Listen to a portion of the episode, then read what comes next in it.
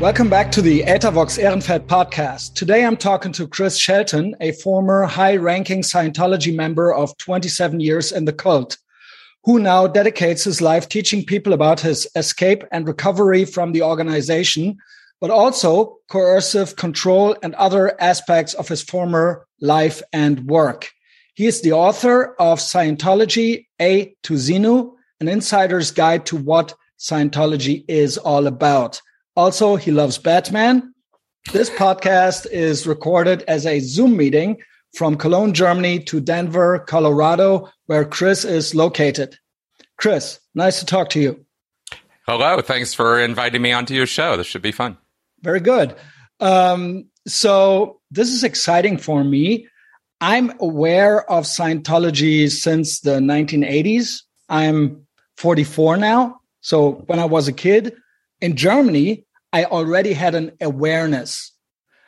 Um, you've, and basically, people would warn us it's a cult. Watch out. They, they're going to talk to you. They're going to lure, lure you in. Um, I, I never understood how that worked. I have never been approached by a member in, in person. Uh, I have looked at the at the website. Um, I have seen documentaries. We now have a an expert here. Uh, how did you? How how did that happen to you? Uh, at what age did you enter the cult? I remember reading somewhere that you were born into it. Is that right? Uh, pretty much. Yeah. Uh, my parents got involved when I was about three or four years old. Oh, so, okay. So that's so, basically, yeah. Yeah. All my memories oh, are yeah. Scientology. Yeah. So that's insane. That's really hard to imagine. I mean, it's really hard to imagine how that is. You always have the perspective of being leading a normal life and then getting into the cult. But in your case, it's really, well, it's really different, right? Well, that's and, right. That's yeah. right. What's your what and, and and that differentiation? We we actually have a term for that. It's called a second generation cult member or a second generation member or SGA. Right. right. And this is actually receiving study now. This is something that, that people are looking into in social science because it is different to be raised in a group right. versus joining it of your own accord when you're an adult. Absolutely. And these are two different two different approaches. So I can imagine. Um, I mean, it must be similar when you're in a gang or in in in a similar similar setups and organizations and uh, situations. So Scientology, what I always ask myself, well, how did that, how did you, what are your first memories basically of the, of the cult? I mean, basically those are your oldest memories, right? How did you grow up there? Did you, is there a sort of a kindergarten? Is there, do they no, have a, there actually there was a Scientology school I did go to as a young right. kid. I, I, did, but I was only able to go for a year because it was really expensive because it was a ah, private okay. school. So I went to public school. I had the same schooling most other people did growing right. up. I, I, was, you know, I grew up in California. Um, mm-hmm. so I had a fairly liberal, regular grade school education, but at home and in the, and in other classwork I was doing at the church, I would be indoctrinated or learn about, you know, L. Ron Hubbard and Scientology principles at the same time. So, do you know how your parents got into it? Did mm-hmm. they ever tell you? Oh yeah, absolutely. Yeah, my my my parents were divorced. They right. they they were uh, they were married for like six or seven years. Had me. Mm-hmm. I was about two or three years old, and they were sharing custody of me. I was going back and forth between them. And my dad's brother uh, brought my father in to do to a Scientology church to do a communications class because that was a very popular thing then. Sure, kind of still is. People can very easily agree that they need help communicating. Sure. Especially when they're having problems like a divorce or interpersonal problems or life family problems. And my father came from a pretty dysfunctional family, and my mom did too, really, in, in many ways. Big families. My parents were raised, you know, in big. Fam- my mom was the oldest of nine kids. My father, I think, has six or seven siblings, mm-hmm. and they were raised in not great conditions. And so my father didn't have the best communication skills. and right. so my brother, his brother convinced him to, uh, to sign up for this so, course. And he was already a full member or did he only hear about the, the lecture? No, he heard about he he had done the class right. himself, but he but he wasn't he wasn't a full member because that that comes I would say that comes a little did bit they, later. Did they know what they were getting into, or oh, no, were they just not. taking? No. The, okay, okay. No, no, no. Sometimes how, so it wasn't really advertised. No, no, no, no, no. It was, it was, it was. Here's a communications class to improve right, your ability. Right. Mm-hmm. And once you do that, and you feel, you know, better, good about your communication skills. I understand. Class, okay, this how, this is how that works. Can yeah. you tell me at around uh, what what what year was that? How long was that ago when your dad basically three? So, as I understand, the organization was um, founded in the 1950s, right? Yep. And then the other organization inside of the organization, the Sea Org, in the 1960s, right? So 1970s yeah. is still kind of close to that, right? It was relatively oh, it new. is that fair to say? I mean, that it, that it was new. Well, not new in a sense that it was brand uh, brand new cult, but when we talk about in terms of religion, it was only a 10 or 20 year old oh, yeah. thing, right? Oh, yeah, absolutely. Yeah, academics study Scientology as a new religious movement. Right, right. That's what I so, meant. Yeah. Um, so so that was when they when your dad entered it and he was happy with what he learned there? Well, yeah. I guess so, right? So he yeah. would pursue. so. Well, at a certain point, I think you can't get out as easy anymore. But first, you have to be charmed, right? In a in a way. Correct. That's right. And and you have to go a lot deeper than a communications class before right. you're going to be in a situation where you would think you were trapped it's it takes years to get that involved. But um, but that was the beginning. That's how they started. but that's quite different from your journey because you were yeah. just a just a child basically. Correct. so you were already there.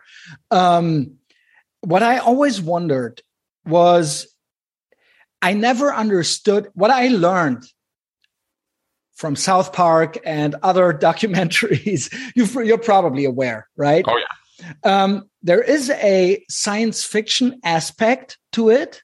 Yep. But also there is that self help um, pseudo psychology aspect to it. People tend to look for help, organization, improvement, self improvement, but also they're looking for something spiritual, right? And as the the cult, the religion, whatever you want to call it, is relatively new. I understood that it used to be only the self help aspect. And then because of tax reasons, of tax evasion, L. Ron Hubbard then made it into a religion. And he was already that science fiction author. So he just took that. Is that, do I get any of that right? Well, some of the, those are parts of the story. They're not. Because the they're so story. different. Though those aspects, they're so. You could yeah. have just done the self help thing. Well, he could have, and he tried to to start with. Right. Right. That's right. But he was also somebody who liked to make very, very grand promises, and his subject could not legally make right. some of those claims, right? Like, for example, he was claiming in 1950 that Dianetics, which is how this all started, Dianetics, the modern science of mental health book. That's right. Wrote, right. Yeah. That's right. In fact, it was one of it was a very popular self help book for a year. Dianetics was a very very best selling popular book. But he was making claims that it could cure cancer and leukemia and blindness. Those are bold. Oh yeah, very bold. Yeah. Yeah, very bold. And and in fact illegal. You can't say stuff like that right, right. because you can't cure those things. Yeah, there is fraud. no cure for them. Yeah. If one day we get a cure for it, great. Then somebody will be able to say that. But Dianetics is not that. So right. Hubbard got in a lot of trouble. And one of the ideas um, among Scientology historians and critics is that uh, Hubbard went the religion angle, is what he called it. He wrote a letter to a to a, one of his uh, people. They should use the religion angle, and they pursued uh, tax exempt religious status, and that was how Scientology emerged and Right. the Church of Scientology. Very interesting uh, how he basically, under the eyes of witnesses, basically forged that because other religions are way older and we can't, we have no documentation. We have no, we have, he basically people that live now knew him. There are people Yeah. on the planet that that that knew him when he was Yep. alive, and he was that science fiction author before, and then the self help guy. Then, I, to me, it's fascinating. Although I think it's dangerous, but I think it's still fascinating how he did that. Mhm. Um, do you think he himself believed it? Yes and no. Uh, he had a set of beliefs that were very much centric around him and his spiritual ability. And he was a practitioner of the occult. He believed in the occult and, and spiritual principles, but he was he believed not in, re- in any way was there there was some relation not not uh, not a uh, relative but he was uh, there was a connection to uh, Aleister Crowley yes, and another Crowley. That's yeah. right. that's Yeah. also fascinating Well, that's the occult. Uh, that's the occult connection. Is, Right. it's not a small one. Hubbard claimed that Aleister Crowley was his good friend. They they never met. Aleister Crowley did not like L. Ron Hubbard. He saw that L. Ron Hubbard was actually a con man, but Hubbard claimed allegiance to or or alliance with Crowley and Crowley's principles, and he talked about Crowley in a couple of lectures back in 1952. Right So in public lectures, I mean, you can find this stuff. This isn't like arcane, hard to find stuff. Hubbard, I know uh, I've You know, read somewhere that he was connected to a student of Crowley correct, he was prior to starting Dianetics and Scientology in the mid 1940s.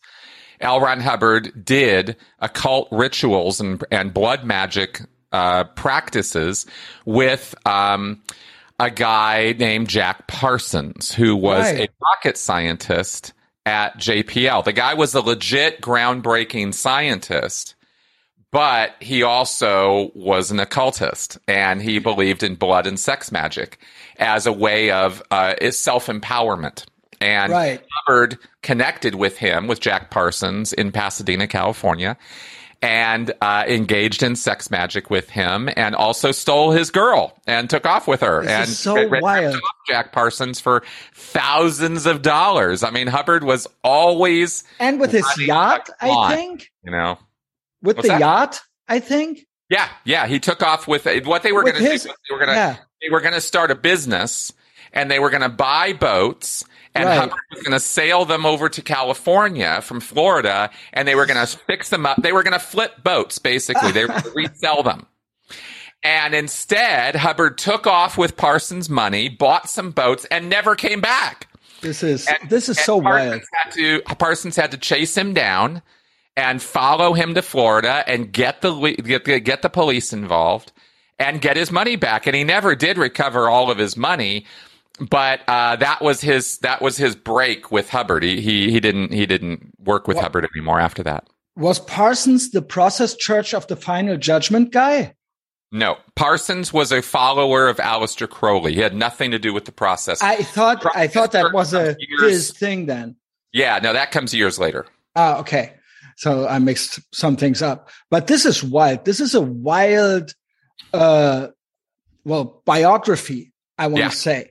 Uh, I'm glad that you're also able to crack a smile when you talk about it because obviously you suffered uh, uh, in your for many years. Yeah, yeah, yeah sure. Uh, I I want to address this with with uh, with earnest, but also it's it is fascinating. There is an entertaining aspect to it. Yes, I think. Um, so let's get, get back. Get that people people are fascinated by this. It is. It is fascinating. Um, yeah. Let's get back to your life as a as a young person.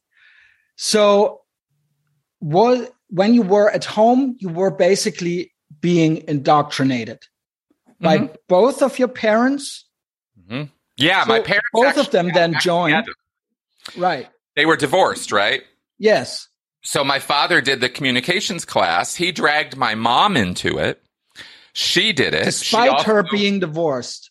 Yeah, despite him. being divorced. Well, they were still connected, right? Okay, and, yeah, obviously. And they also only recently been divorced, and I was still in the picture, and they right. were, you know, so. Um, and it was an amicable divorce. They didn't hate each other. They just well, didn't. They just weren't yeah. compatible. Mm-hmm and um, which is a fact that stayed true, by the way. Scientology got them back together, but they divorced again later, so they're not together anymore, right? They're both mm-hmm. remarried. But um, this was how I had a family growing up. Is is Scientology got and got them back together, and um, and so I was raised with Scientology principles. Yeah. So what does that mean? Uh, do they basically tell you at home? Listen, you're part of an elite group and when you go out there the other people are different from you or do they prepare you for the for the for the for real life for the other for for school and i mean they must you're basically um living two lives right well not or exactly. are you always a scientologist uh, from the age when when you're 7 and you go to primary school you see, it's just a little bit, right? I mean, how does that I work? Wasn't, I, I, I wasn't. It, it wasn't quite that extreme for me growing up that way, right? I learned Scientology principles. Now, now Scientology is a very big subject. Right. It's not a couple books. It's right. thousands of pages of material. It's thousands of lectures from L. Ron Hubbard. There's a lot to it.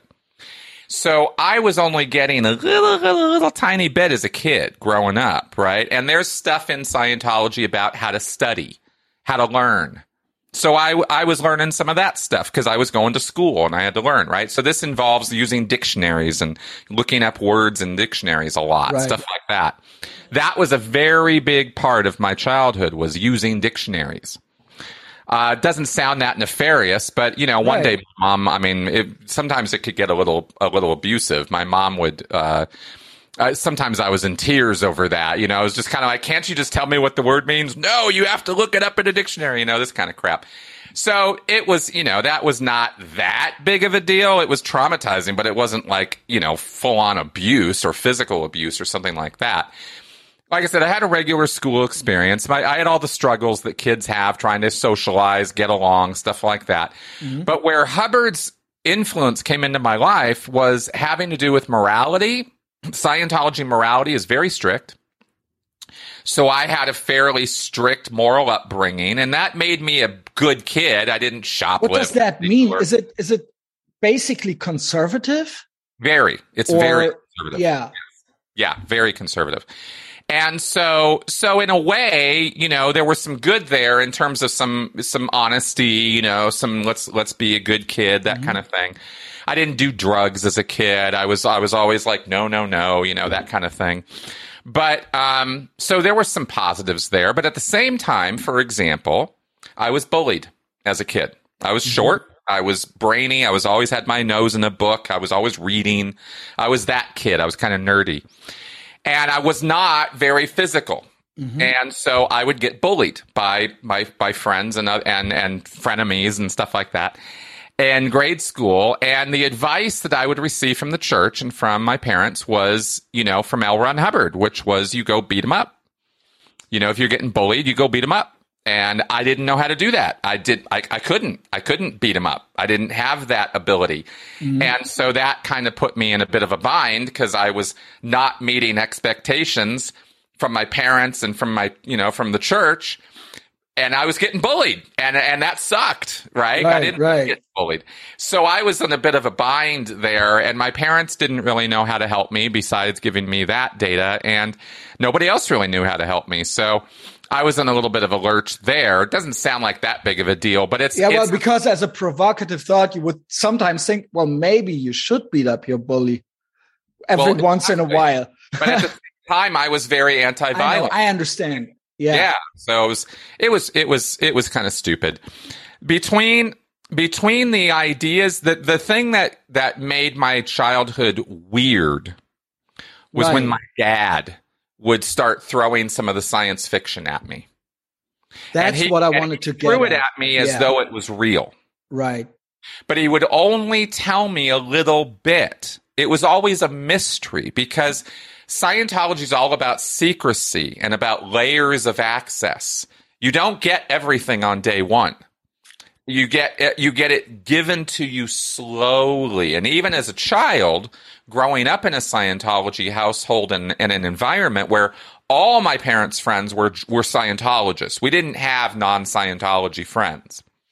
So, so, because that's just not a thing, it's not allowed. Yeah. That, well, now it's not that it's not allowed. It's just it's a cultural thing where you join a group, you get really heavily involved, and suddenly all your social connections are in that group, sure. and you don't have anything in common with people who yeah. aren't in the group, right? Because you get so fixed on the group.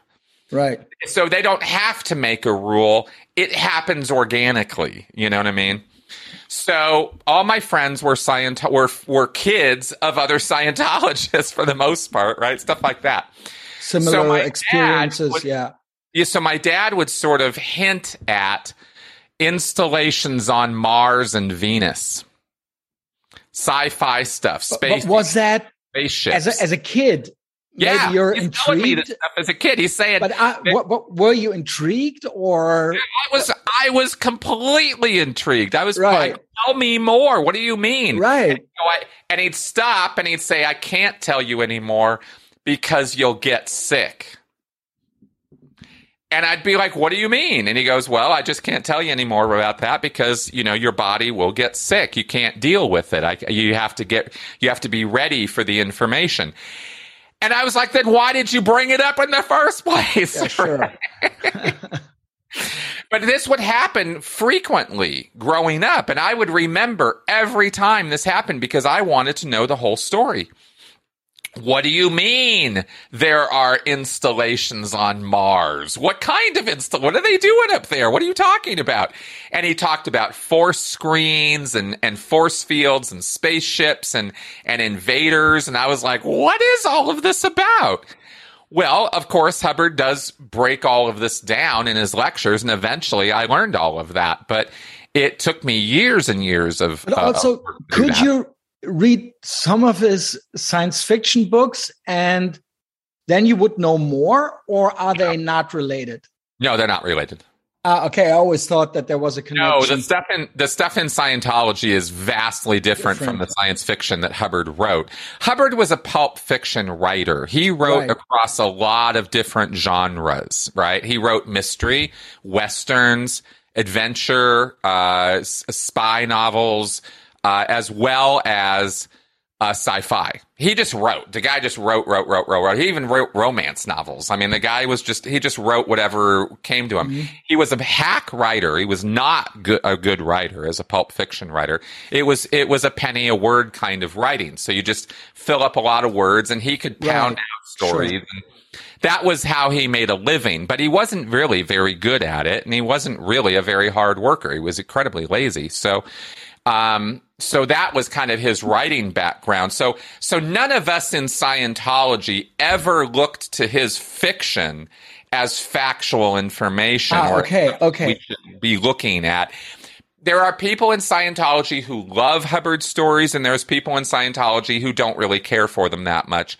And there are people in Scientology who hate his stories, but they don't talk about it because you don't. Yeah, you can't. You don't criticize Hubbard, right? Well, so. he basically is the highest or was the highest religious fi- living figure of the organization, right? Absolutely. Despite Absolutely. other characters um, like Xenu I mean, uh, yeah, exactly. No, Hubbard Xenu is just a character in a confidential story. Hubbard is the Messiah. Hubbard, I don't, I, I don't want to say the right? Messiah because it's not that kind of thing, but it's Hubbard is the deliverer of the truth. He's the discoverer and deliverer of the truth. And his word is the truth.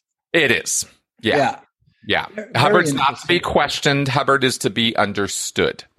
So if you don't get it or you don't agree with it, you don't get it and we're going to and we're going to keep working you over until you get it. And once you get it, of course you'll agree with him because everything Hubbard says makes so much sense. That's right. the idea that Scientologists have.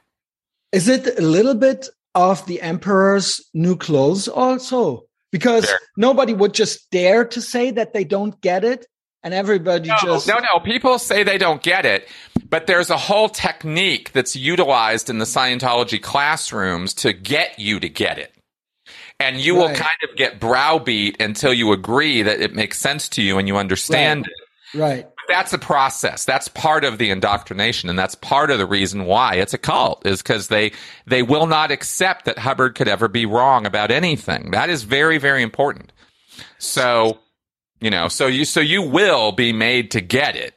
But right. sometimes it can take a while, you know. And also it costs money. A lot of money. To to thousands, get it. Thousands of dollars. Yeah. Right. And when you were a kid, so you did have an awareness that you were in the cult. You knew. Yeah, I, I mean, uh, no, but none of us thought of it as a cult. But yeah, we, we, I was, I would have called myself a Scientologist growing up. I did. I mean, and it's not really any different than when you get raised in a Christian or a Jewish household. You are what your parents are, right? I mean, that's kind of how you identify and yeah, learn. Basically, that's what yeah, it is. So that's, yeah. That's how I grew up, right? It's just I was a Scientologist and I didn't have any concept of how small or insignificant Scientology was. That's what me. I wanted to get to yeah, to me it was everything because that was the household I grew Obviously. up in. Obviously all our friends were Scientologists. So as far as I was concerned, it was a very normal, regular thing to believe in or know about until I got to high school. And that's when it started becoming clear that yeah. Oh, wait a minute. this yeah, is tell not- me more about that because yeah. my understanding would be as a German growing up in the well, I was born in the late 70s, 1980s, 1990s um, having an awareness of the cult. But as I understand, basically living in Southern California, it's a more tolerant place in yeah. regards to Scientology. Even if people are not in the cult, there's may maybe a higher density of people that are in the cult there, and people are more, uh, in lack of a better term, open-minded towards it or people are more tolerant is that fair to say it is especially in the 70s it was it, the 70s was a more was definitely a more tolerant time for spiritual movements and it was the heyday of spiritual cults Right. A lot of lot of new age culty stuff happened in the 70s. So people wouldn't look at you in a in a bad way because you were in Scientology. Uh people looked at me in a slightly suspicious way. It was. Oh, they not, did. They did. Okay. Yeah, Scient- uh, in the 1980s and 90s, Scientology was more of an unknown than it is now. I mean, the amount of exposure that happened in the 2000s was huge. Prior to that, most people didn't really have much of a clue what Scientology was about. So it was more of a question mark in people's minds. It was they weren't antagonistic toward it or angry at it because they didn't know anything about it. But I so it was more of, like, I, what is I, what is Scientology? I've heard that word, but what is it? You know, right? But as a kid, I already had a kind of an idea. I didn't know anything about it, but I knew that it existed yep. and that it, that it is a cult. Yep. And yeah, that you had to be cautious. Well, Germany took a really negative reaction to Scientology as a right. whole. The German government really didn't like Scientology, and the well, they don't like other organizations getting into their Well, the reason as far as the tax to, thing is concerned and everything, I guess. Well, no, uh, let me finish. The reason right. Scientology was so was so badly regarded by the German government was because it's anti-government. It's revolutionary right. in its dogma. And they didn't like that, right? Because right. Scientology has shades of of Nazism in it, to be honest. And the German government saw that. And they went, mm-hmm. nope, we don't want any part of this. Can't this. do that. Yeah. No. And that's exactly why you were raised with a with with it being called a cult. Yeah. Right? Because it is. But I mean, that wasn't a thing in the in the states. You wouldn't refer to it as that at the time. No. Ah, no. okay, that's interesting no. to me. Just a yeah. whole different perception at the time. Yep. But in Germany, uh, maybe you know about that. Was it? it well, it was a thing, though, right? Mm-hmm. I mean, it did exist, mm-hmm. and I don't know how, as far as the market share is concerned, America is probably the biggest part of it, and then yep. probably California, right? California and Florida. And uh, well, all the sunshine states, right? That's right. Um, well, Scientology's spiritual headquarters is in Florida, uh, oh, in okay, Clearwater. Interesting. Yeah, the, the, it's called the Flag Land Base, or or Flag, and Flag in Florida, in Clearwater, Florida, is where they have gigantic buildings and a ton of Sea Org Scientology staff and and that and so Clearwater, Florida and Los Angeles, California are your two largest concentrations of Scientologists in the world. You dropped a couple of words or terms that I wanted to get to. Oh, um, yeah. Yeah. Uh, you said Sea Org. Also, yeah. we mentioned um, L. Ron Hubbard already well, stealing boats, trying to flip boats, and things like yep. that. The Sea Org, it's it's in the name, sea, yes. right? That's right. Um, EA, as in the ocean. Right, the ocean, right. Yes, that's um, right. And then the other thing that I wanted to get to, and then we'll maybe get to that because it's basically an paramilitary organization in the organization. Correct. it's the elite, right? Right. That's right. Um, so, in terms of influence compared to the size or the, the number of members, you said you weren't aware that it was such a, a relatively small organization compared to Christianity, for example. Correct. Yeah. But still, the influence, as I understand, is relatively high compared to the, the ratio, the number of people that are in it and well the the what they own i know scientology owns a lot of property is that right they do yes right, they do right. they've been they on a real property invest, since the 2000s yeah yeah investments and things like yep. that the first thing that i want to know before we then maybe get to the organization in the organization uh, as i understand you were in it right in the yep. sea org okay yep. So that's the elite. But would you say that Scientology, and a lack of a better term or phrasing, is still a thing, or did it decline? Since the, the 80s, well, no, no, just the sign, the organization in general. We oh, had the 1980s, the, 1990s, yeah, right? Yeah, yeah. And now it, people it learn about it, and it's declining, right? It is. Yeah, it's shrinking. It's shrinking quickly. Scientology's biggest period of time in terms of membership was the 1970s. And okay. there was a resurgence. There was a there was a schism or a, a, series of schisms or breakoffs in the 1980s. There was a huge internal kerfuffle and blow up, and and the church almost almost destroyed itself in in the middle of all that. And then there was a resurgence and there was a marketing campaign that popularized right? Dianetics in the 1980s. Uh, but they never really got back to their 1970s heyday. And that was really their biggest success period. Miscavige, David Miscavige, took over the church after right. L. Ron Hubbard died in 86. And he's basically been leading it over a cliff ever since but also there was a i mean the 1990s were still kind of big right with all uh, with all the celebrities i mean yeah, we know of there's, a difference between the actual size of scientology and the exposure of scientology Right. It never got big again, but it mm-hmm. got talked about a lot more because of the celebrities in it. Yeah, and the celebrities became a part of that.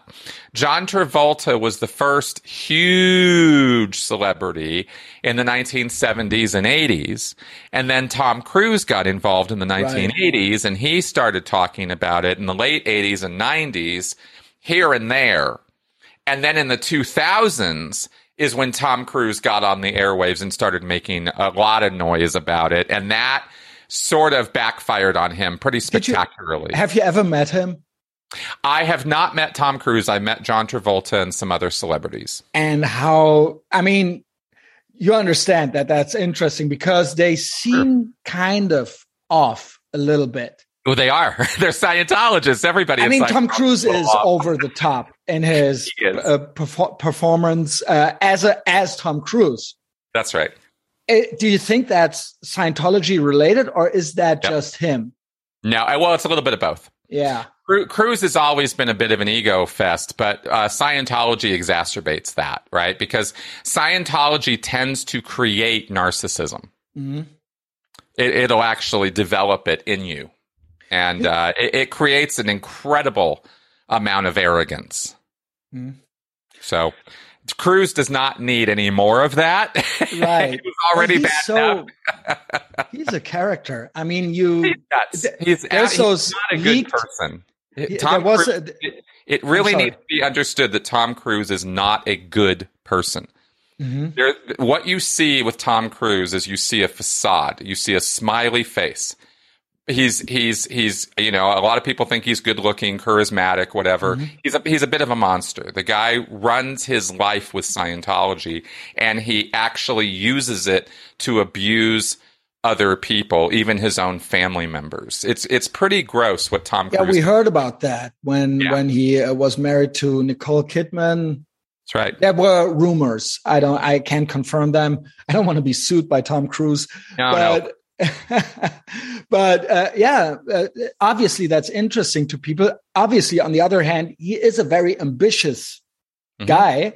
Mm-hmm. He, he, has a he he has had a great career so mm-hmm. far. Mm-hmm. So has John Travolta. They will probably tell you that it is. Is there an aspect that it might be true that it is because of Scientology, even if it's a bad thing? But do, or do you, do you think they just they just uh, manipulated them into thinking it is. Well, understand what I'm saying? Above. I, I, think it's all the above.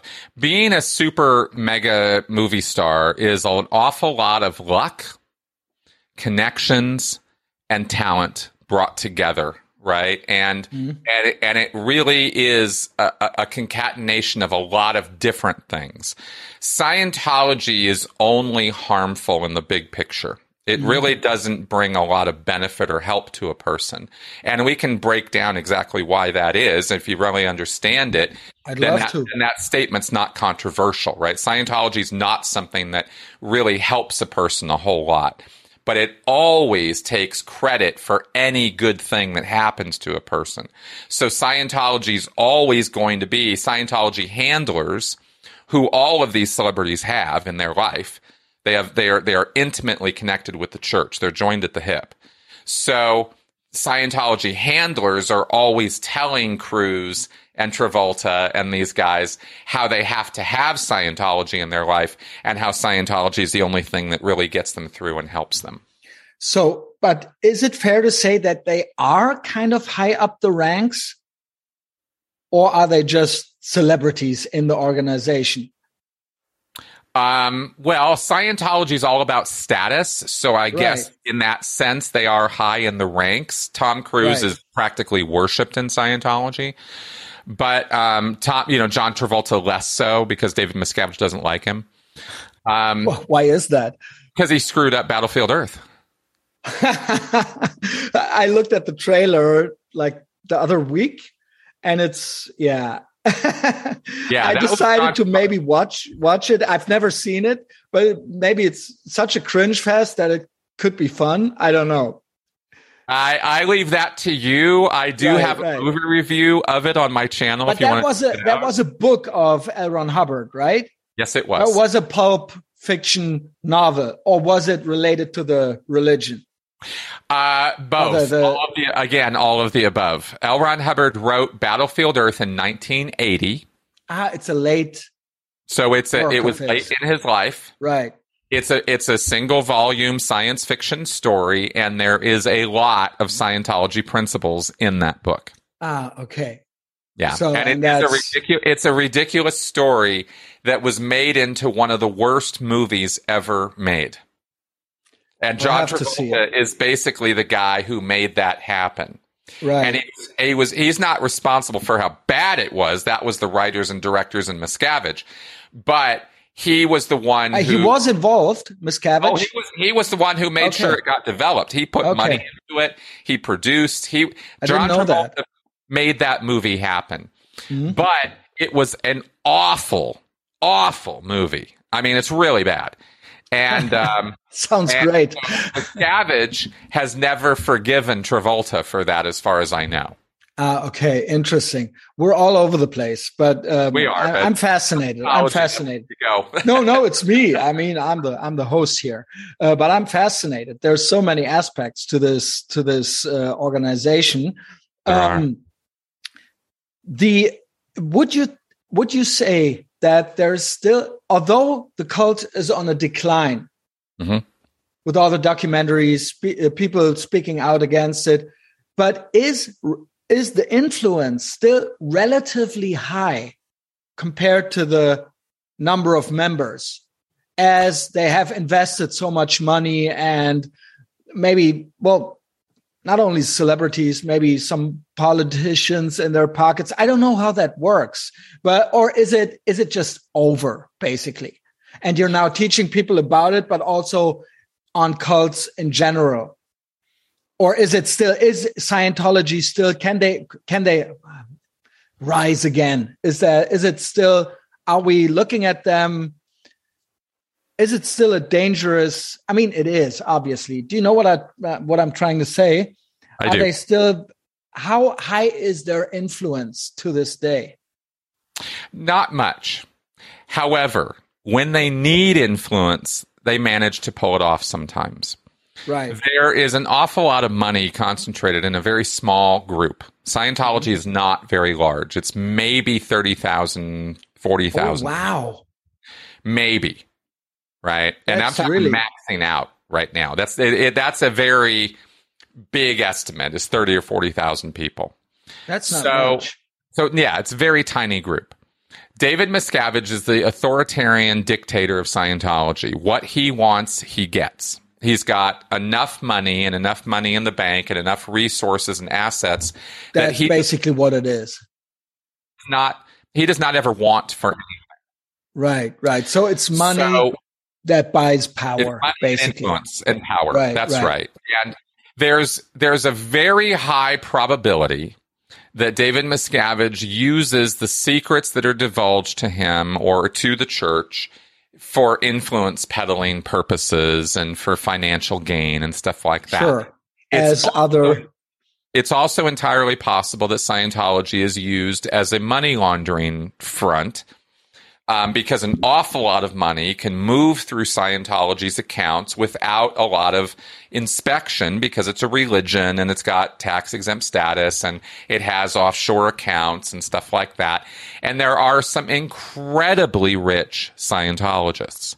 There are some Americans and there are some Venezuelans and there are some Russians and there are some uh, Taiwanese who are incredibly rich and they are also Scientologists, right? So we suspect that there might be you know, influence peddling or money laundering going on there. But that's that's all really hard to prove kind of stuff. So we just we just kind of conjecture about it. But when you ask about Scientology's influence and power, I have to mention those things because sure. they're part of the picture. Even with all that out of the picture, what you have in Scientology is a very tiny group that has an awful lot of real estate and um, and uh, probably about three billion dollars worth of assets and and reserves and offshore liquid liquid money stuff like that. So um, so there's a base of power and influence there, you know, sure. and when, and when they need it, like with right now when um, Danny Masterson, who's a very prominent celebrity Scientologist. Who is, is that? I, I, can you explain to us a little bit who that is? I don't. Yeah, no, I'll tell. Yeah, Danny Masterson's an actor. Right. He was on. He was on a, a few shows like the '70s Show and ah, some. Okay, that one I know. Ranch on right. Netflix. He was. A, he's a. He's an actor. He's so part they're still a, able to recruit celebrities eh, after all those. Yeah, right. a little bit. He was raised in Scientology. His whole family, his his, his whole family was Scientologists. Then right. he got into uh, That's same thing uh, as it happened with okay. you. Only so the Masterson family is all is all Scientologists, and and so he got in legal trouble, and he's going on trial for rape, multiple rapes this year. Uh, oh, wow. He was a, he sexually assaulted a number of women, according to you know their their claims, and so he's in a whole lot of trouble right now. And the church is paying millions uh, to assist in his defense because the church was also part of the cover up of those sexual assaults. Well, Oops. Yeah. Oopsie. Right? Because some of the women who were assaulted were Scientologists. And here's one of the rules. You want to talk about rules in Scientology? Well, one of the rules is you don't go to the police. Mm-hmm. If you have a problem with another Scientologist, Scientology will handle that. And so how, they, and how does that work? Are they just doesn't work? These women were railroaded. They were told to shut up. They were told to be quiet. They were told that they weren't raped. So they get a call then, or how do we? No, no. They, it's a much more intensive process than a, just a phone call. They are they are they are pulled into the church. They're sat Sit, in a room. Sat down. They worked over. They get uh, security checked, which is another Scientology term. It's a forced confessional where they are made to admit that they are responsible for being assaulted because of what they did. They pulled it in. They are responsible. And so the church tried to pull this for years. They tried to suppress these women's stories and cover the whole thing up and whitewash it and protect Danny Masterson from any legal trouble. But the women persisted. They kept talking and they and they eventually went to the police. Individually, they didn't even know about each other. Right. Just individually, they went to the LAPD and the LAPD tried to bury it. Anyway, it was a long story because uh, the Los Angeles Police Department and the Church of Scientology have a very cozy relationship. And when you talk about, when I mention influence peddling, that's the kind of thing I'm talking about. Is they've been kind of cozy with the LAPD for for decades. So this case is finally going to trial this year, and Danny Masterson's going to be in a whole lot of trouble. And uh, the church is also kind of on trial because of the cover up. And so this is going to be a very interesting trial later this year. Yeah, uh, it is. I'll look it up. I mean, yeah. I know the show. I, I wasn't aware of the of the Masterson uh, of the of the guy. Um, so let's get back to you, and then yeah. uh, let's try to find out how you got into the Sea Org. And as I understood, when you talked about Masterson, people would be sat down, manip- manipulated, or they would try to manipulate people also, right? And as I understand now, is that there's different lectures that you can or have to book to climb up the ranks, right? And it could be a more of a science fiction aspect to it or more of a self-help aspect to it. And those are different parts that can help you climb up the ranks, right? And yeah, during that uh, time, you are being manipulated also. Right. short. I mean, I'm trying yeah, to wrap my head me, around it. Let me try this. Let me try this. Right. This is a sort of a summary of what Scientology is going, what's going on with Scientology. Okay, Scientology is a money making scam. Like First off, let's just not not a, it's not a pyramid scheme, but it's a scam. Let's let's let's be super clear about this right right right from here forward, right? Is it is a money making scam. That's all it ever was. That's that is how L. Ron Hubbard used it. He profited millions of dollars from it. He he led a a crazy lifestyle of of whatever he wanted, and he had his own little personal army and all that. But at the end of the day, it's a scam to get money out of people. So that being said, the scam is that it's a religion, it's a religious philosophy, and it's and it offers a set of tools to people that they can use to improve their life. That's how Scientology talks about itself. And it and Hubbard describes it as an applied religious philosophy. So the reason it's religious, and and if you ask a Scientologist why is it a religion, they will tell you it's because Scientology deals with people as spiritual entities, not as bodies. You in Scientology, you are not your body. Your body is just something you have, you own. It's a possession that you use for the course of your lifetime. But you are an immortal spiritual being who does not die. So you have lived thousands, hundreds of thousands, millions of lives already. You just don't remember them. And you're going to live forever. You can't die. So once that's established, that's a, that's the that's the most basic article of faith in Scientology. You have to believe that to be a Scientologist. And eventually, as a Scientologist, you do believe that, right? Because because there's a lot of convincing that gets done to convince you of that. So if you're an immortal spiritual being who has lived thousands and thousands and thousands of lives, you have accumulated an incredible amount of trauma. Mm-hmm.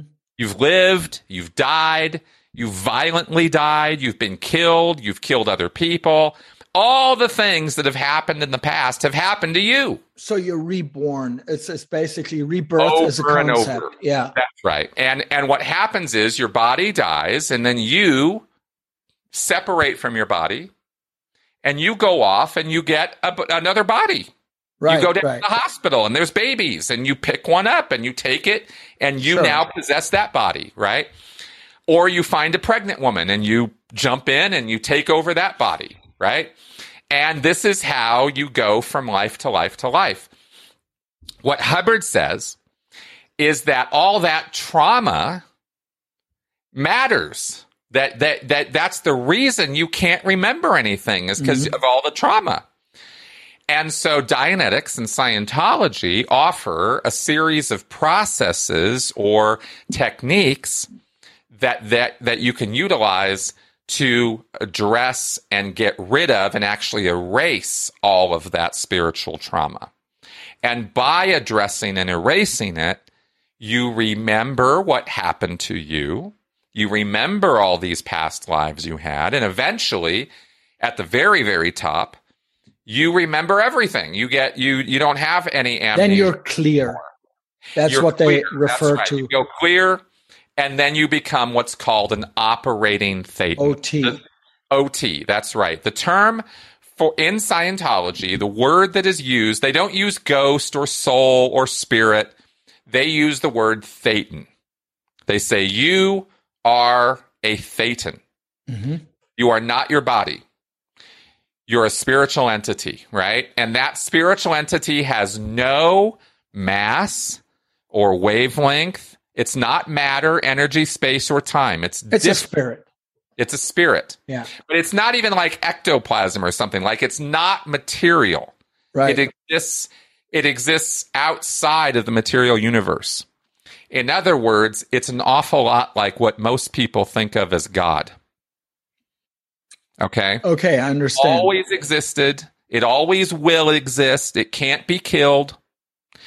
And this is kind of important because what Scientology is promising to do is rehabilitate you as a Thetan so that you become God. Mm-hmm. So and that there's basically a promise. Like God. I mean, you become God. Like, like your concept of God right now is Hubbard's concept of what a of what a thetan is. Oh wow! So, so yeah. there's there's a variety of potentially a variety of gods, or is it just one thing? Then later, No, each of us are individuals. We are not all one single entity right. or different aspects of a single entity. We so are. there can be more OTs. Yes, we are all individuals, and each one of us individually can be rehabilitated back to our native state, right? See, the idea is that years and years and years ago, at the beginning of all of this, you were God. You were like a God. You right. were amazing. You had all these abilities. You could create things. You could create matter. You could create a planet. You could, you could play marbles with planets if you want to. You know, you're, you're infinitely sound... powerful. And Interesting. Through, yeah, well, this is the idea. And then right. through all these years, all these millennia, of trauma and you playing with bodies in the physical universe. See, originally Hubbard said this place was like a playground, and then we all forgot and we got sunk in, and now we don't even remember that we are spiritual entities anymore. We think we're bodies. We're we're that bad off, Hubbard says, right? So So the tools they give you, the tools they give you to step by step to scam you, but also to give you the impression that you're getting closer to being clear. Um, you, you must at least have the perception that it works in a certain way. They can't just give you something that wouldn't work right away because people would then say, well, it's a scam. Uh, to a certain degree, there must be some successes, right? I mean, it's also manipulation, I, I guess, but there, I mean, there must be some self-help aspects that kind of work, no? Because well, people want to go back what, and get more. What do you mean by work? I mean, I don't know. Exactly. Um, That's the tricky part right there. What I don't know what, yeah, what work. the title of the course uh, would be then if the people tell you, I can't communicate like your father did, and they would then help him to communicate. Would they? Is there an aspect that would have helped him or not at all? No, of course there is. Otherwise, people wouldn't stay. Right. That's what I mean. But, but we have to actually evaluate what it means when we talk about something working or something helping somebody because it's very easy to help somebody. It's incredibly easy to help somebody, right? It doesn't really they want to anything. I mean, it, it, it, if you listen to somebody, you you can help them, right? Sure. If you just, I mean, there's lots of ways you can help somebody. I but agree. Have you have you done what you said you're doing? In other words, I can help you and I can make you feel better. But does that mean I have rehabilitated you spiritually and erased psychic trauma you've been carrying around with you for millennia? No, of course not. No, of course not. But I can help you and then I can tell you what I just did was I erased psychic trauma you've been carrying around with you for all these years. And you go, Oh, well, I feel so good right now. Your explanation of what happened must be true because nobody else has ever made me feel like this before. So it must be that I've been carrying around all this psychic trauma and you just erased it for me. Well, that's the bullshit part. See, like I right. can help you and I can make you feel good. And then I can tell you anything I want as to why you feel good. And if you believe me, that's kind of on you, you know? Uh, I yeah. can feed you, for example, I could give you a drink with a hallucinogenic in it and you could drink it and start feeling pretty weird and I could start doing things with you and and and and telling you I'm adjusting your spirit. Would, would they do things like that? No, they would not do something okay, like I'm that. Just, just, I'm just giving you an example. I, I understand. I understand. Right. Uh, however, they do something very similar to that. They don't drug you, but they do give you an experience that is an awful lot like the same kind of experience you have when you're on hallucinogenics. It has to do with a euphoria experience, creating euphoria in you. And I can do that by making you remember things or walking you through certain traumas and, and like making hypnosis or what's that? Hypnosis or yes, how do they kind of hypnosis? That's right. Dianetics utilizes a hypnotic trance induction technique. So it that's what yeah. on, It doesn't work on everybody, but the right. people that it works on think it does miracles. They think it's amazing, you know. So that's what I'm so fascinated uh, yeah. by because there are obviously small aspects here and there or hypnosis, um, ecstasy, whatever. The, I, I, mean, not the drug, the the the the the, the mindset, yeah, the, the experience yeah. that do happen so it's not just. What, but what I'm trying to communicate is just because that happens doesn't right. mean that it's doing what you think it's doing. Yeah, don't get me wrong. I'm not trying to say it's a good thing. I'm just trying to understand how people get into it and how they're how they're continuously fascinated and drawn in. Right. When when well, it would just be bullshit or BS all the well, time. Well, people don't yeah. people don't understand themselves, right? And psychology is not like figured all this stuff out either, right? So we have still have more questions than answers when it comes to who we are, why we act the way we do, what we're about. There's a lot of questions and not a lot of answers, but there's an awful lot of people who have come up with some bullshit answers. and and try to sell them. I have answers. yeah, I mean, you can come up with a lot of answers. It doesn't mean it's true. Sure. So so people don't really understand why they have problems in relationships, why they have sure. trauma, why you know this kind of thing, right? It's called being a human being. Exactly. Yeah. being a human being. That's right. And so because they they have questions and they have experiences that they don't understand or they have things about themselves they want to fix, somebody like L. Ron Hubbard comes along and goes, oh, well, that's easy. It's your thetan, see? And it's just all this trauma you're carrying around. And so what we're going to do is we're going to sit you in a room and we're going to have you go back through your trauma and we're going to have you tell us about it over and over and over and over and over again. Well, it turns out this is something that psychology tested years and years ago. It's called regression therapy and there's other words for it, abreaction right. therapy, stuff like that. This is this is old school psychoanalysis, and we already studied it, and we already know it only works on this many people. Sure. But it can help some small percentage of people. However, when I say the word help, I'm talking about helping them in a laboratory clinical sense. In Scientology, that's not what they're doing. They add all this other crap that Hubbard invented out of nowhere, like a Thetan, I mean, you can't. Mm-hmm. It, what am I supposed to do with a spiritual entity called a thetan that doesn't exist in the material world? That's that's faith, man. That is belief. That is not right. Right. So Hubbard calls that science, and he could not have been more wrong. It has nothing to do with science. And and through uh, then we get into the technique of Dianetics and Scientology, which is trance induction. And when you put somebody into a trance, how do they, they do that? Is that the hypnosis thing? Yeah, that's the hypnosis thing. Right, right. And when you put somebody into a hypnotic trance, they become suggestible.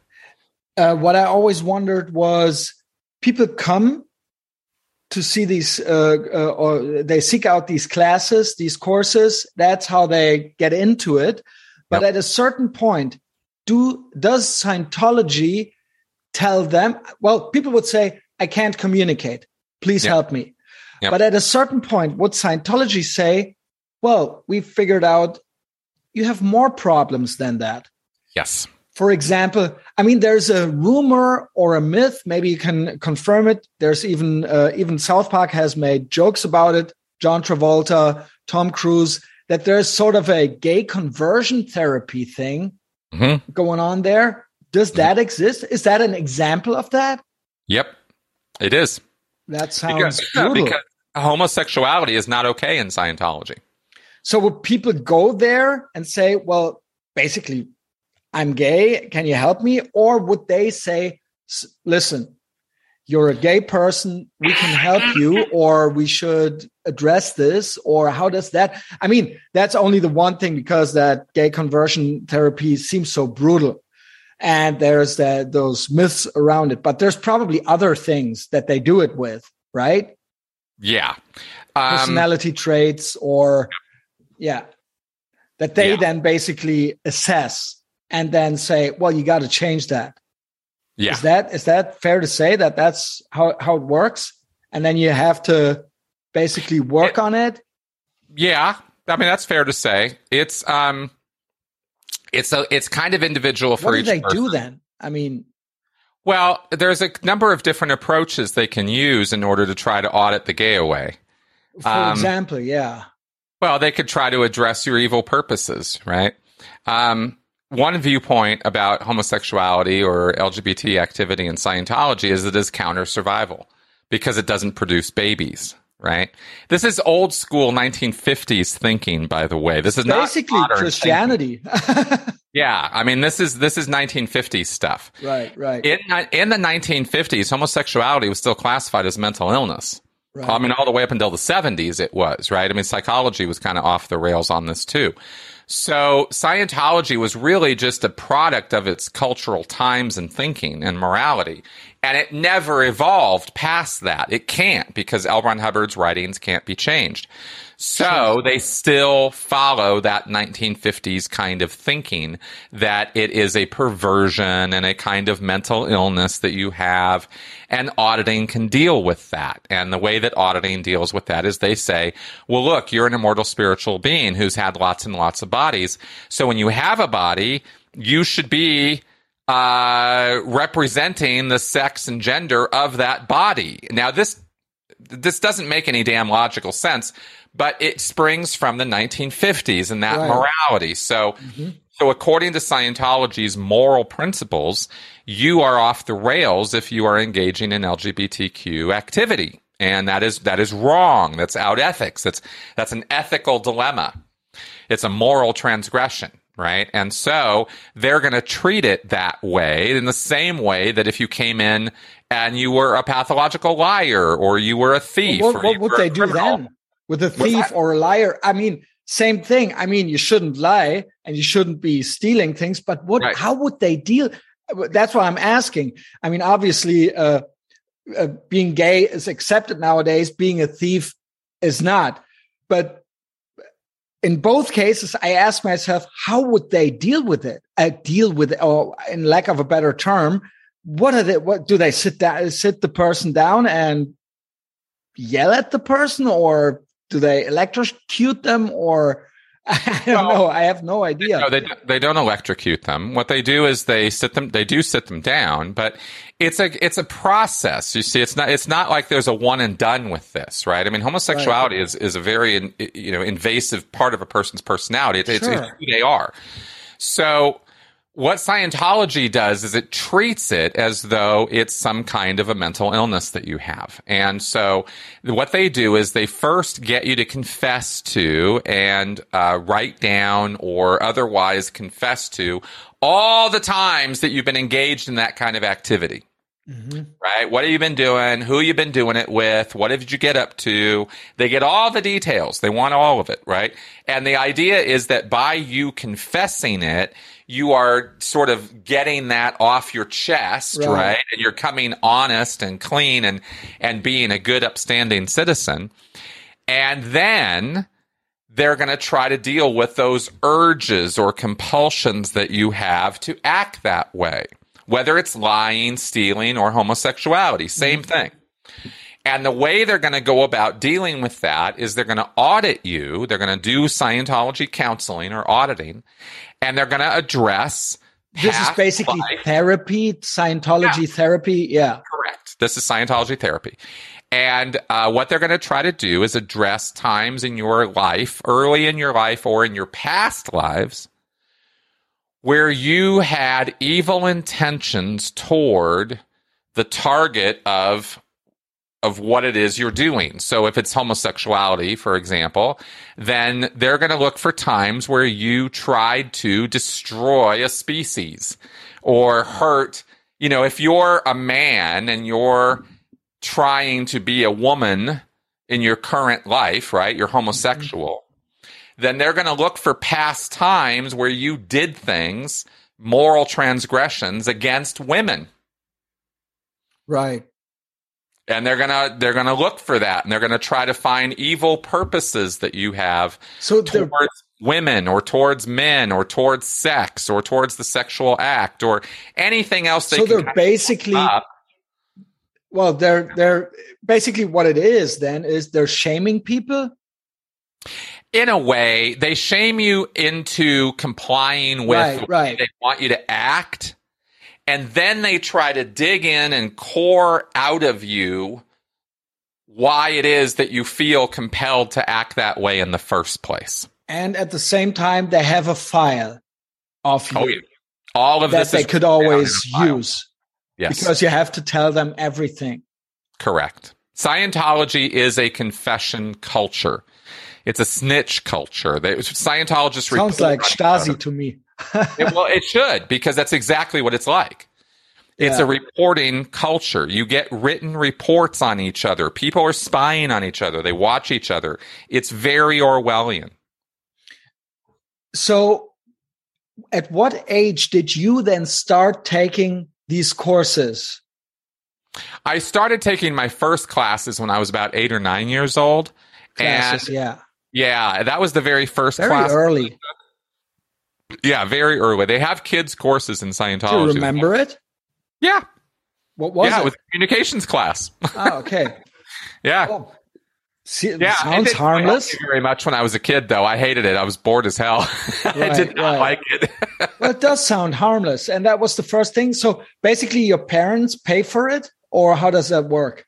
Yeah, my parents paid for it. Yeah, and then, uh, and, and, by the way, it's not harmless. Uh, let's be clear that sitting for hours on end staring at somebody else is not a harmless thing. Sure. yeah, it was. It's trance induction, and it and it puts you into altered states of consciousness, and and that's uh, what they already did with you at age nine in the class. Yep.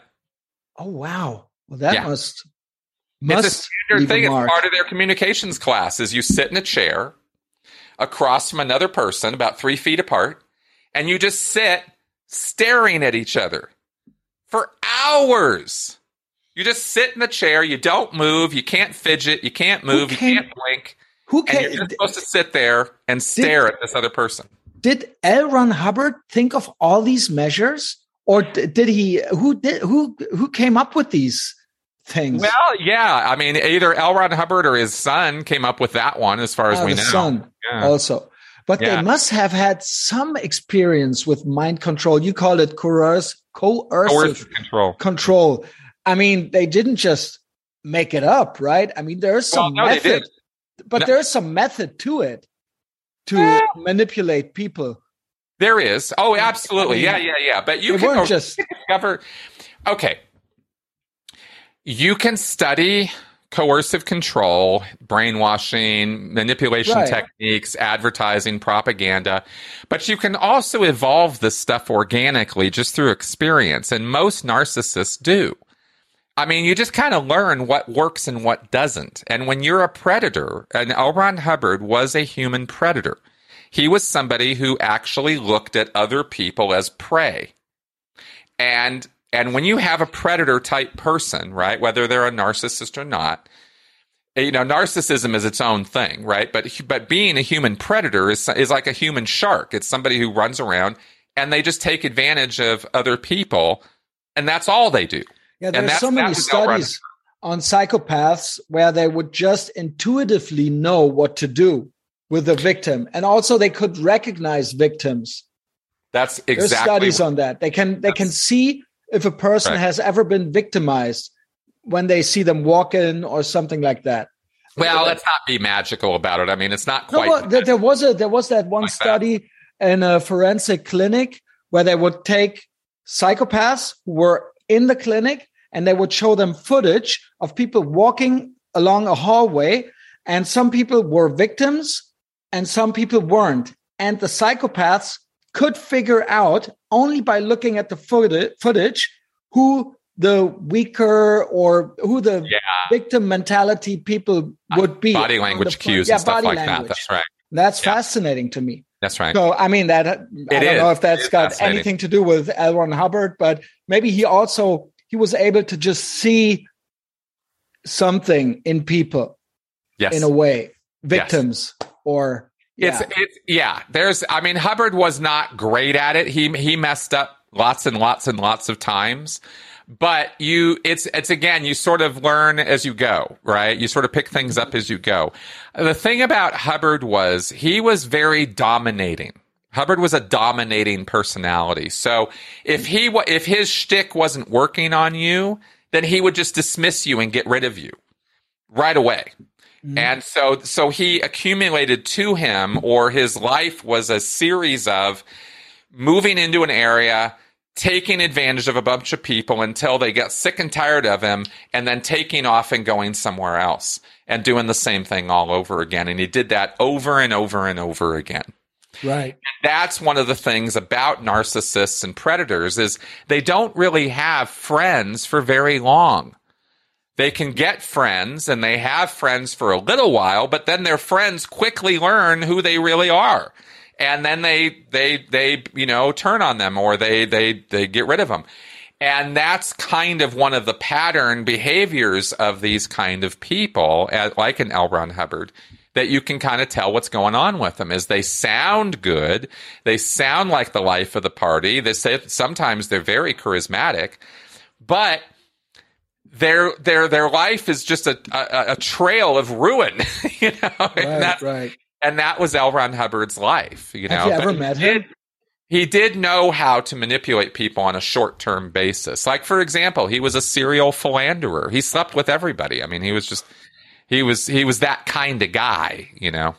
So he wasn't that conservative. No, not really. But he preached conservatism. Hypocrisy is is one of the key core elements of human predators. They'll say one thing and do something else, right. sometimes blatantly so. Well, other religions yeah. have things like yeah, that no going on of, as well. No, no shortage of predators in religion. yeah. So, have you uh, just on a side note? Have you ever met him? I did not ever meet L. Ron Hubbard. No, we're probably really young at. I he, was. Yeah. Yeah. Yeah. He, um, he I was sixteen. So. so at what point? So you start taking these classes. At what point um, did you realize that this or that you want to climb up the ranks? That you're trying to make a career out of it, and not just a religious side thing. I mean, it's not a side thing, but at what no, point no, do you realize? Yeah, when I was 17. I got okay. I got recruited. I, I graduated. Ah, okay, that's how that works. Yeah, I graduated high school, and then they did sit me down for days and worked me over, showed me a bunch of L. Ron Hubbard quotes, talked to me. They they did what's called love bombing, mm-hmm. where they it's You're a special. There, there's a lot of different ways you can do this, but basically, love bombing is a is a procedure or technique or a process where you are told or you are given to believe by one or more than one person in a group how wonderful you are, how incredible you are. It's an ego pumping kind of thing. You're told how smart you are, how good looking you are, how bright you are. chosen one, basically. Yeah, exactly. Yeah. How lucky you are to have to have arrived in this place at this time. Look at how look at how incredible you are out of the millions of people in the world who are lost who have no idea what they're doing, who are looking for answers. You were born into a Scientology family and you've arrived here at the Church of Scientology and you have this opportunity right now. And oh my God, look at what you could do and look at how incredible you are. And I was 17 years old and I was sucking all of sure, this up. Sure. That no must have felt good right? as a, as oh, a young. It yeah. felt amazing. Right.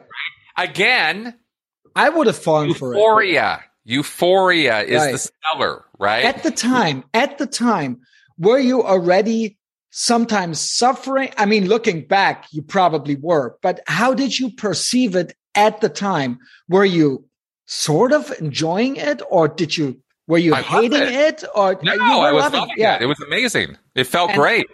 Okay. So, and then they love bombed you? Yeah, yeah. No, that's what I was talking about. The love bombing is what made me feel so no, good. I, no, I meant all the looking back from your, I, I don't know, your.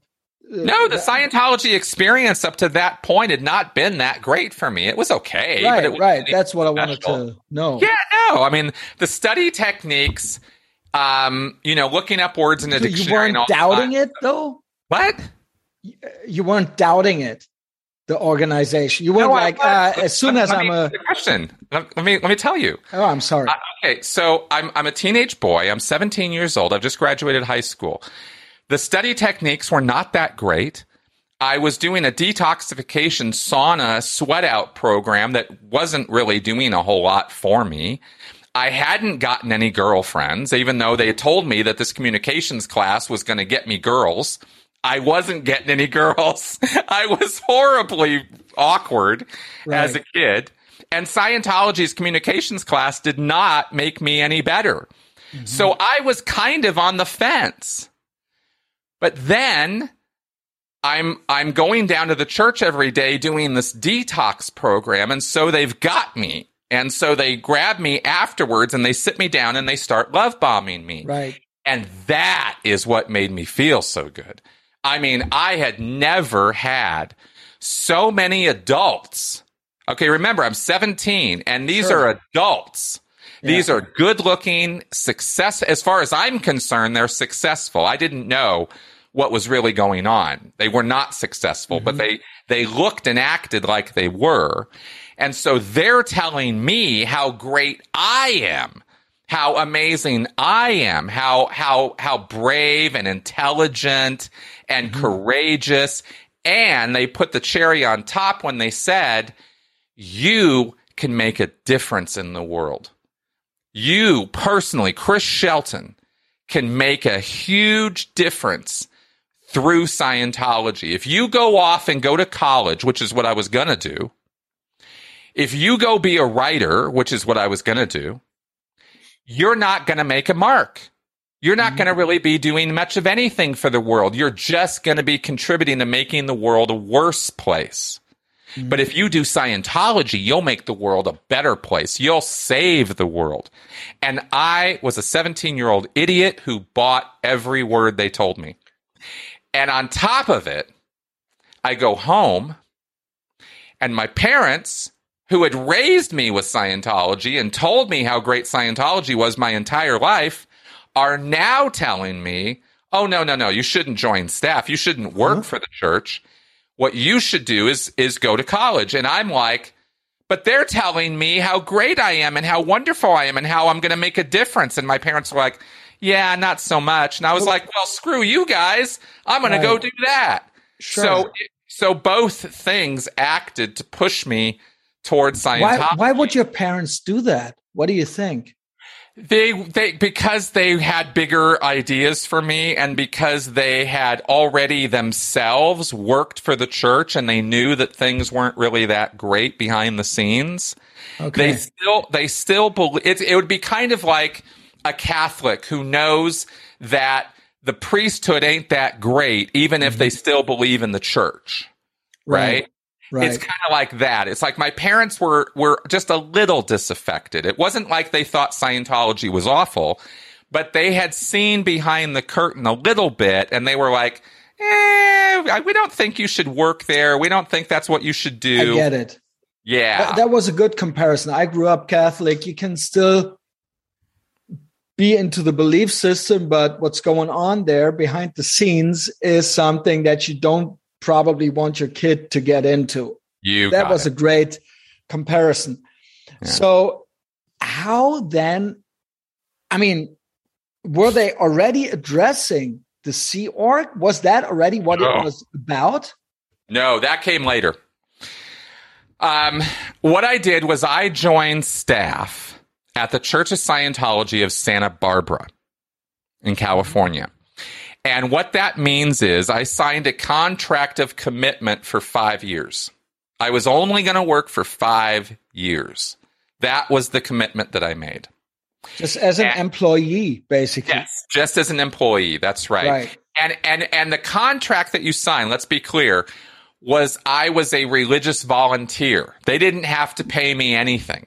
Oh wow. So how would yeah. you would you live there and they give you food or no, you, I had to have another job in order to make my rent and pay my bills. Uh, basically, so a night job and a day job. Working. Right, right. Yeah. So, did you enjoy it at all? Probably not. Right? They told you they love bombed you, but then the reality was it was just hell. it right. sucked. So I wasn't getting paid. It was a struggle the entire time. I was getting five into, years at that age is a lot. Oh yeah, I mean it was it was eight years. It ended up being eight years. Right. And it was hell the whole time. I mean, I was I was always working. The only time I wasn't working was Saturday and Sunday night. What was the work? Well, I was working at the church and I was running the classroom. So I was basically like a teacher or what was called a course room supervisor. That was mostly what I was doing. So I was the guy who was imparting Scientology to other people. I was teaching Scientology. And when I was I was working about 40 to 50 hours at the church on a volunteer basis, I was getting paid maybe 20 to 30, 40 bucks a week. I mean, it was not a lot of money. Wow. So I had to have a whole nother day job, right? So I was working, I was working at the church on nights and weekends, and I was mm-hmm. working a day job, forty hours a week, and I was doing clerical work or admin work or sales work. I went through a lot of different jobs, right? Um, trying to support myself while I could still work at the church, and the and the primary focus of my life was Scientology. Every the, the job was just to give me money, but Scientology was my mission and I was very committed. I did not enjoy the working conditions. I did not necessarily even like everybody else who worked there, but I believed that what we were doing was important and that it mattered. And I actually bought all the bullshit about saving the world. Mm-hmm. So I was committed. But after eight years, I was a little tired. You know? Sure, sure. I I totally get that. Uh, the yeah. thing is, what how did they then perceive you to still be into it? I mean, at a certain point that, I mean, at a certain point, you're getting paid, right? After those eight years, have you ever, was it not as the Sea Org member, maybe you got paid nothing? Well, yeah, see, it got, it actually got worse. Um, as a staff member in Santa Barbara, that was my lifestyle, right? It was 40 to 50 hours of work every week, working for the mission of Scientology. And I was a young person. I was in my 20s, right? Up, I was something that was about 25 years old. I worked at this. I didn't really have a social life. I didn't really have friends outside of Scientology.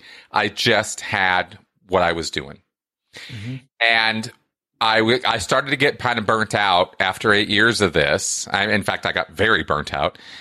But instead of re examining my life and going, well, maybe this Scientology stuff isn't everything it's cracked up to be, see, that never entered my mind because I'd been raised with it. Right. So, so you're 25 at the time? What's that? You're basically 25 ish at the time? Yep. I'm 25. I've done eight years of staff. I've got no girlfriend, no social life, no real much of anything, and I'm not happy but I never questioned whether Scientology worked or not. That was not the thing that I was questioning. What I was questioning is, what am I doing with it? How, how is it that after eight years of this, Santa Barbara, the city of Santa Barbara was, Scientology was no bigger. We weren't expanding. We weren't taking over. We weren't s- saving the world. And I thought, I'm not achieving my goals. I'm not really making this happen. So what do I do? So instead of doing the sensible thing and leaving, you blame I yourself. Doubled, I yeah, doubled down. Double down. Double down. That's right. Yeah. And what I did is I signed the billion year contract. That's that's a lot of years. yes, How do you get out of that? No, how does that, how does that start? They, I mean, even at the time, being in the organization, if they hand you over a billion year contract, you must think, come on, this is. Well, remember, we, we, all believed we're immortal spiritual beings, right? Sure, sure, yeah. Okay.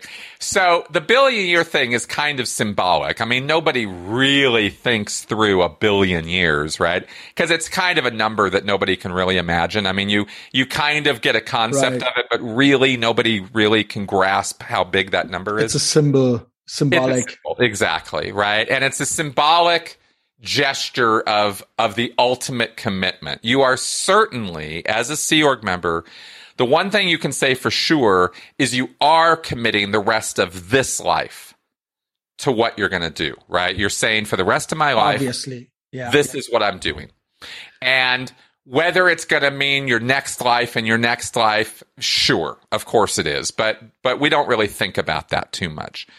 What you think about is the here and now, and and you really don't have a lot of time in the Sea Org to be thinking about the future because, believe me, once you get there, all you're doing is working.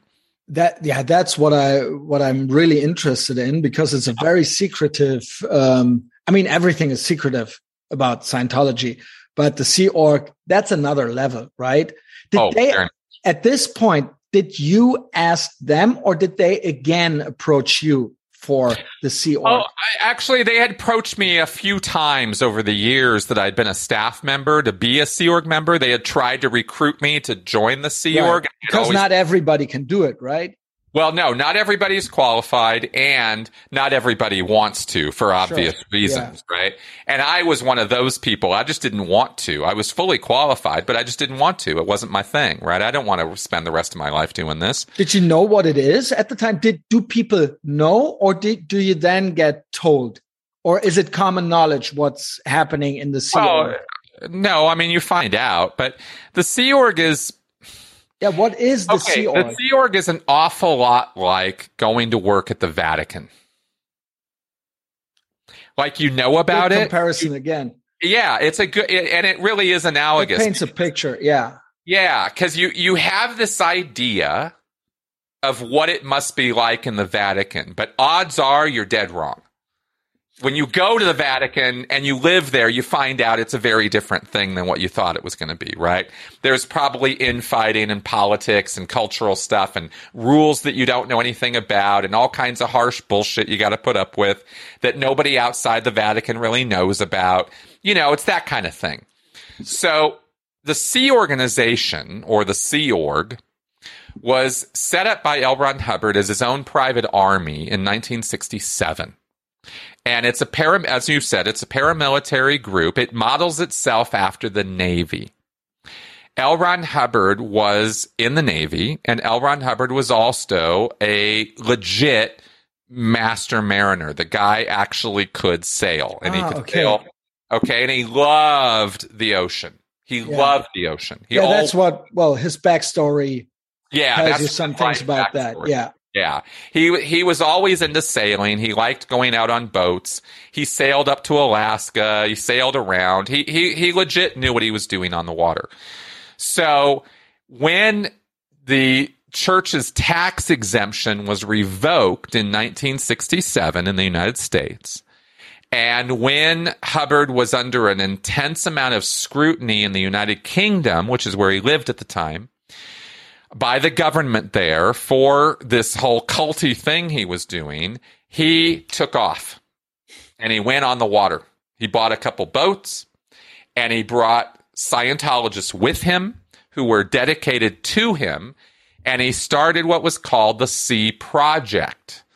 And that went for a year through 1967. And at the end of 1967, he converted that into the Sea Organization and they have ranks and ratings just like the military does and they have uniforms and they dress up in naval outfits and they have they have the the campaign ribbons and the uniforms and the caps and all that stuff and they kind of look like navy guys and I was part of this group for 17 years Okay, so I had ranks and I had ratings and I yes sir, no sir, how high sir, and there's a boot camp kind of thing. Were, were you armed?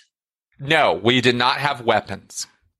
Um, we were supposed to be trained in martial arts and judo, and there was a little bit of that, but okay. there was not a lot of emphasis put on weaponry. The okay. emphasis, the emphasis of the Sea Organization, and the reason why it's a paramilitary outfit is because the emphasis is on self discipline, on on esprit de corps, on group. On the group is senior to the individual. Uh, the Sea Org is your life. You are dedicated to this cause, and the cause is to uphold and forward and carry out L. Ron Hubbard's intentions. That's what you're dedicated yourself to, right? Is is what's in, in the Sea Org they call it command intention. L. Ron mm-hmm. Hubbard is command. He is the leader. He's the commanding officer, right? Oh, for sure. And so, so your job as a Sea Org member is to uphold and forward and carry out what L. Ron Hubbard wants. Now, L. Ron Hubbard died in 1986, and so David Miscavige took over. And now David Miscavige is command. Where did he come from? So, what David Miscavige wants is what uh, David gets, Miscavige gets. Yeah, sure. Uh, where did he come from? Was he a protege of? Yes. Yeah. He was a Sea Org member. He he joined this. He himself joined the Sea Org right. when he was like 16 years old. Right. And he immediately got up. He very very quickly rose up to working right under L. Ron Hubbard. He was uh, he was what was called a Commodore's messenger. L. Ron Hubbard took the title of Commodore, mm-hmm.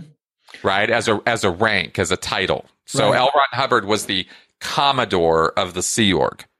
Mm-hmm. And he, and the people who worked directly under him and and and and served him and and delivered his messages and all of that were called Commodore's messengers. Very high ranking Scientology Sea Org members, the highest, right? They were right under L. Ron Hubbard. And David Miscavige was one of those Commodore's messengers.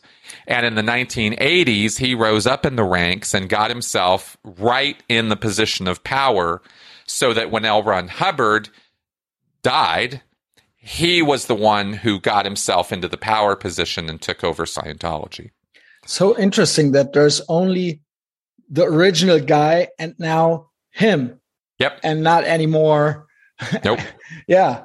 That's interesting to me. Um, yeah.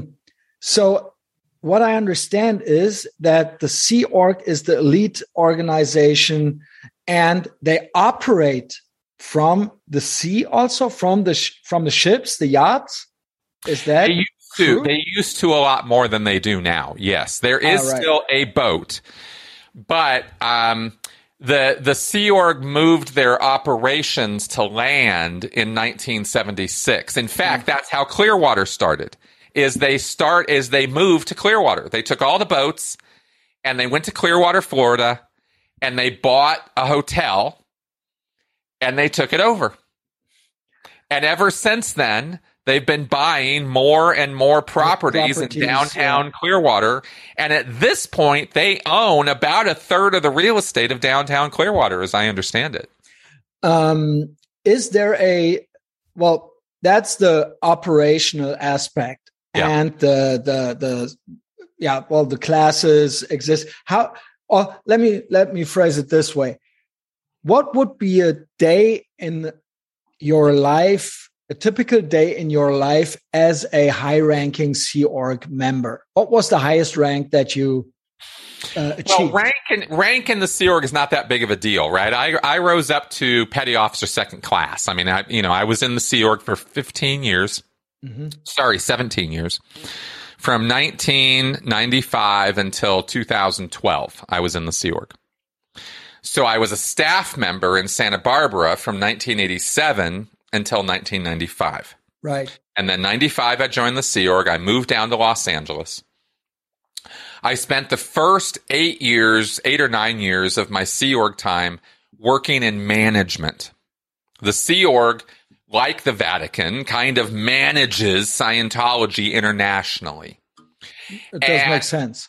And one of the things that they do is they actually, it's a much tighter control than the Vatican, though. That's where the analogy ends because, because for us, we were in daily or weekly communication with all of the churches across the Western United States. I was in continental, what was called continental management. I was, I managed the Scientology churches like Santa Barbara or Denver or Seattle or Portland. There, there's churches in all of those cities. And we would tell them what to do on a weekly basis. So for eight years, my life consisted of sitting in the basement, typing telexes, orders, written orders to all of these churches telling them what to do, right? In, to, in order to grow and expand and get more people in and stuff like that. The idea was that through our management actions, we would provide direction to the churches so that they would execute our orders and grow And the whole idea was to grow the churches, to make them bigger. That's what L. Ron Hubbard demanded. He wanted growth. He wanted Scientology to take over the world, and management was supposed to make that happen. So for eight years, my life consisted of a lot of meetings, a lot of typing of telexes and analysis of statistics and directions and orders, and going out on projects or what were called missions. Imagine if uh, the New York Diocese of the Catholic Church went off the rails. Somebody somebody started doing something stupid, right? And the Vatican decides to send a couple of bishops to New York to get everything under control. That's a mission. Oh wow, yeah. that sounds exciting. The other thing, necessary, growing uh, investments, giving orders, but that's the exciting part, right? You yeah, actually, it's it's boots on the ground. That's right. That's exactly right. And the missions were kind of exciting. However, they were also very high pressure. Sure. And usually the things we were sent to fix had to do with making money. So, for example, the very first mission I ever got sent on, I got sent on within a month of arriving in the Sea Org. So I didn't even know anything. I mean, I had been a staff member in Santa Barbara for eight years, so I had on the ground experience as a staff member. But now I'm a Vatican representative, right? Now I'm a Sea Org member. Now I'm now I'm fucking important. So I get sent to Kansas City. And they know well, I, in advance or you just show up?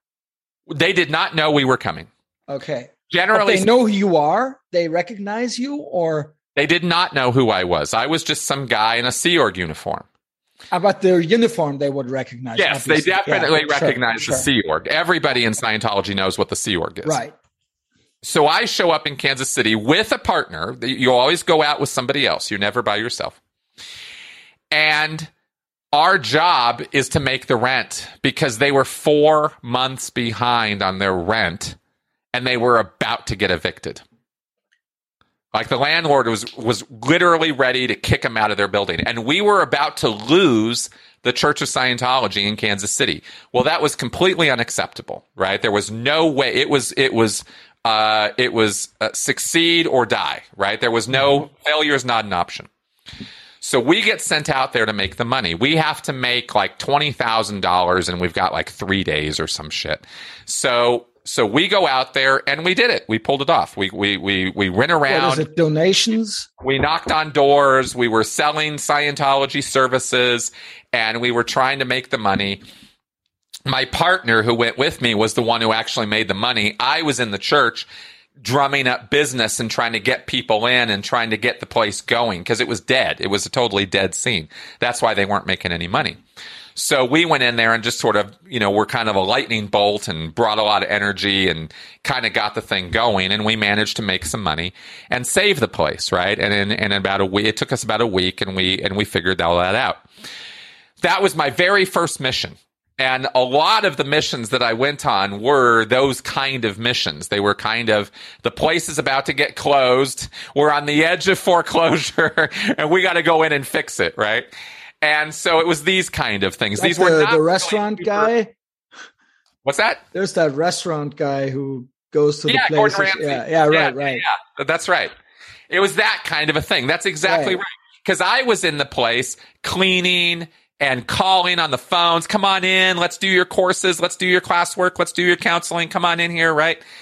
And and we were just gonna get in the place going. So so that was the kind of work that, that we would generally be doing on our missions. Either that or over the years, I also did two other kind of missions. I did missions where I would, um, I would, uh, recover people back into Scientology. I would go out to, you know, Twin Cities, Minnesota or something where there was just a dead, nothing Scientology scene and I would go knocking on doors. I'd be like, "Hey, you signed up for Scientology two years ago, and you paid for a class, but you never took it.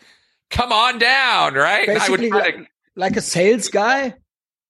Yeah, I would try to get people back in. Right. So I would do that kind of work, or I would do recruitment where you try to get people to get onto staff at the local church, right? Because, like, for example, Kansas City, it's got like 20 staff. It's a tiny little nothing organization, right?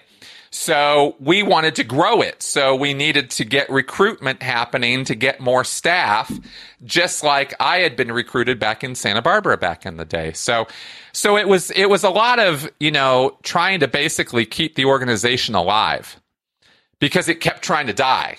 Right? right because right. it's not a really good organization. It's not well organized. It's not well put together. And people and at the time already so, kind of heard about it, right?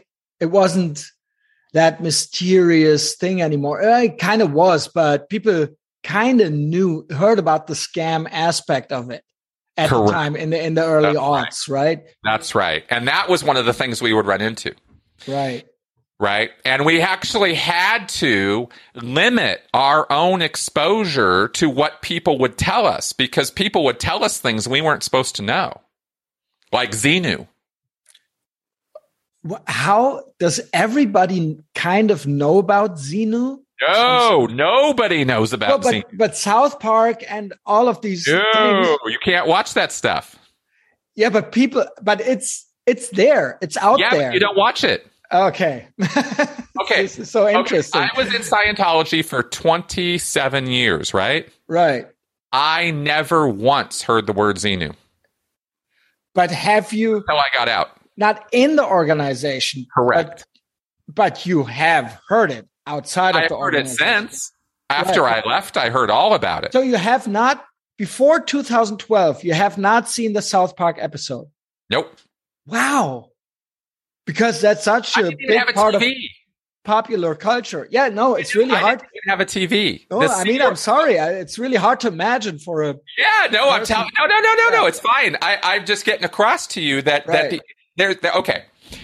One of the things about a cult, and especially Scientology, and even more especially the Sea Organization, is information control.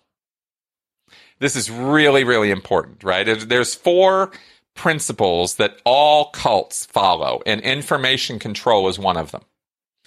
Um, there's behavior control, information control, a couple others, right? Behavioral control and emotional control. So that would be coercive control. Correct. This is all under the umbrella of coercive control, right? See, I'm talking about this in lots of different ways. I've, I, have i have talked about the Sea Org and missions, and I've talked about the hypnotism and the trance induction and, and the class work, and I've mentioned that it's a confession snitch culture. There's a lot of elements to Scientology, but at the end of the day, one of the most important ones is information control. What information are you given? Well, as a Scientologist, you are lied to a lot about L. Ron Hubbard, about his life, about his accomplishments, about what Dianetics really is, and about what Scientology really is. All of these things are lies. You are told lie after lie after lie. For example, you are told that L. Ron Hubbard took the first class in atomic and molecular physics and molecular phenomena in his university work when he was in school. You are not told that he failed that class and that he doesn't know anything about atomic and nuclear physics. L. Ron Hubbard actually claimed to be a nuclear physicist because of this class that he took, that he failed. So you're given some of the information, you're not given all of the information. And because of that, you are manipulated. This is one of the ways you're manipulated. So and they can say, we didn't lie to you. Exactly. We just didn't tell you all the truth. Right. But there are a lot of lies. For example, you are told that L. Ron Hubbard had massive injuries in the war and that he healed himself using Dianetics therapy a total lie. L. Ron Hubbard never saw a single day of combat in World War II. Stolen valor. Totally stolen valor. L. Ron Hubbard is one of the worst thieves of valor in this regard. He, it, it's really bad. And the church has piled on the lies about his war record. But it's all based on a very fundamental lie, which is that he used Dianetics to cure himself. That was a lie he invented in 1950 51. And he told it to Life magazine and Time magazine and other places, and it was a total fabrication. It had no truth to it whatsoever. But we all believed that when we were in Scientology. We all thought that was part of Hubbard's biography, and we thought it was legit. And we never fact check it. We never go online and look up, oh, is this true? Because when you're in a cult, you don't question things. So you want to believe that this is true. So, so you don't question it. And if you do question it, you get questioned. Right, Why are right. you questioning this? What's wrong with you? Of Why course. are you looking at this? Right? Um, so there's pr- there's social pressure on you to conform with the group. And that's how you end up believing all this bullshit. And that's and that's how it works. So you're obviously, first of all, you're a victim of these different aspects of coercive control. But at the si- same time, you also use these aspects on other people, right? Correct. But Correct. also knowingly, or is it just intuitively? It's it's it's justified behavior. But you, you know use, what you're doing. Use, yeah. You use what's called motivated reasoning. We all do it. Sure. I believe, and here's why. But but in a cult, I say we all do it. Except, let me be clear that in a cult, you ramp it up to eleven. Right? Mm-hmm. The die, everything everything is turned up in a cult. So what I mean by that is, um, if I believed as a Scientologist that I had a handle on the secrets of life, what what is life ultimately. Who are you? Who am I? How are we going to make the world a better place? And I actually know this is true. I'm absolutely positively certain that I have the truth with a capital T. My mission becomes delivering the truth to you. But I can't just tell it to you. You won't believe me. So I have to slowly convince you. I have to find a hook that will convince you so maybe I tell you something that isn't totally true, but I know it will work on you. I know it will convince you to come be part of the truth. So it's a good thing that I'm doing, right? It's justified yeah, behavior. Sure. I can I can rationalize. I guess parents my, do that sometimes. Oh yeah, we do. I mean, Santa Claus, we do this right, all the time, right? Right. right. There's there's lesser versions of this yeah, that are sure. not really harmful. So but the concept is yeah. Yeah. But if I'm telling harmful lies, if I'm telling loads of lies, just piles of lie after lie after lie, then it becomes a problem. And if I don't know the actual truth, then sometimes I know I'm lying and sometimes I don't, see? And like, for example, I believed L. Ron Hubbard suffered war wounds. I would have told you that with a straight face. Right. Even though I was, I did, I wasn't telling you the truth. You would have passed a lie detector test, basically. Absolutely, yeah. absolutely. I totally believed it. But at the same time, if I was trying to recruit you to become a staff member, I know from having been a staff member that you don't get paid, you don't get time off, you're going to work your fucking ass off, right? You're going to work harder than you've ever worked before for very little return but it's all to save the world, right? So I can justify to myself that I will tell you, oh, yeah, you're going to get days off. Oh, you're going to get paid. Absolutely. Of course you will. Now, I know I'm lying, but it's in service to the mission of saving the world. So it's justified. It's a good lie. Makes in total sense. That's right. In Scientology, this is called an acceptable truth. There's actually a word for it in Scientology. I will tell you an acceptable truth. I'll tell you a truth that you can accept, even if it's not necessarily true. I mean, it's easy to wrap your he- head around that. It's easy. It's a it's a basic concept. It very easy so. easy to understand. That's right. Um, so when did you start questioning what you're doing. Obviously, at a certain point, you're like, I don't really, I'm not feeling this. This is. Yeah. there were a lot of those points. Right. I was involved in this stuff for 27 years. There were a lot of points where right. I was definitely having. And you probably had the uh, the feeling that you can't just leave. Exactly. And you probably was, couldn't. Yeah, I couldn't just go. I mean, I was also very, very committed. Right. It took me 10 years to get out. That means from 2002 to 12, or when was that? 2002, 2003 is when I started having my first very serious doubts about what was going on. But I suppressed them, see, because I had been so committed and because this was a lifetime of indoctrination.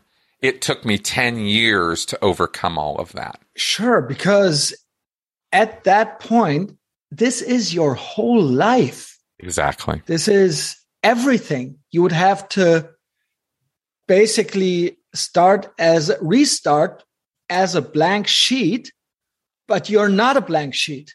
Correct. Correct. And that's what I ended up doing at 42 years of age as I finally hit that reset button. Well, good for you. Thank you. It, it took me a really long time. There was, you know, we've really hardly talked about it, but there was a tremendous amount of physical and psychological abuse that I endured in those 17 years that I was in the Sea Org. It was, I've talked about the missions and I've talked about some of the more fun stuff, but the fact is that most of it was a very abusive environment. Like bullying? There, not just bullying, there's enforced confession, false imprisonment, human trafficking, sexual abuse, psychological abuse, and physical abuse. I was assaulted numerous times, for example. All I mean, of these things happened to you? Yes, all these things happened to me. Oh my God. Yeah. So I, I mean, I've we're really I'm just skimming. I'm sorry to hear that. A lot I of this. This stuff. is intense. Yeah, it was it was a very very traumatizing experience. I mean, it was it was 17 years of hell.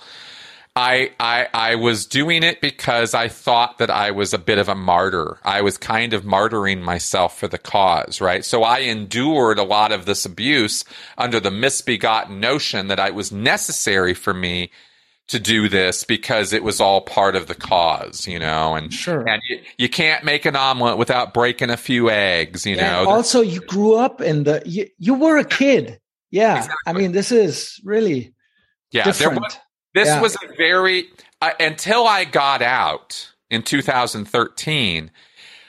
I thought all of this was normal. You see, and that's that's kind of important because you can justify anything if you grow up in it and and I grew up in this stuff. So I was raised to think that L. Ron Hubbard was the smartest guy in the world, that he was a genius, that he was a magical researcher who knew so many things.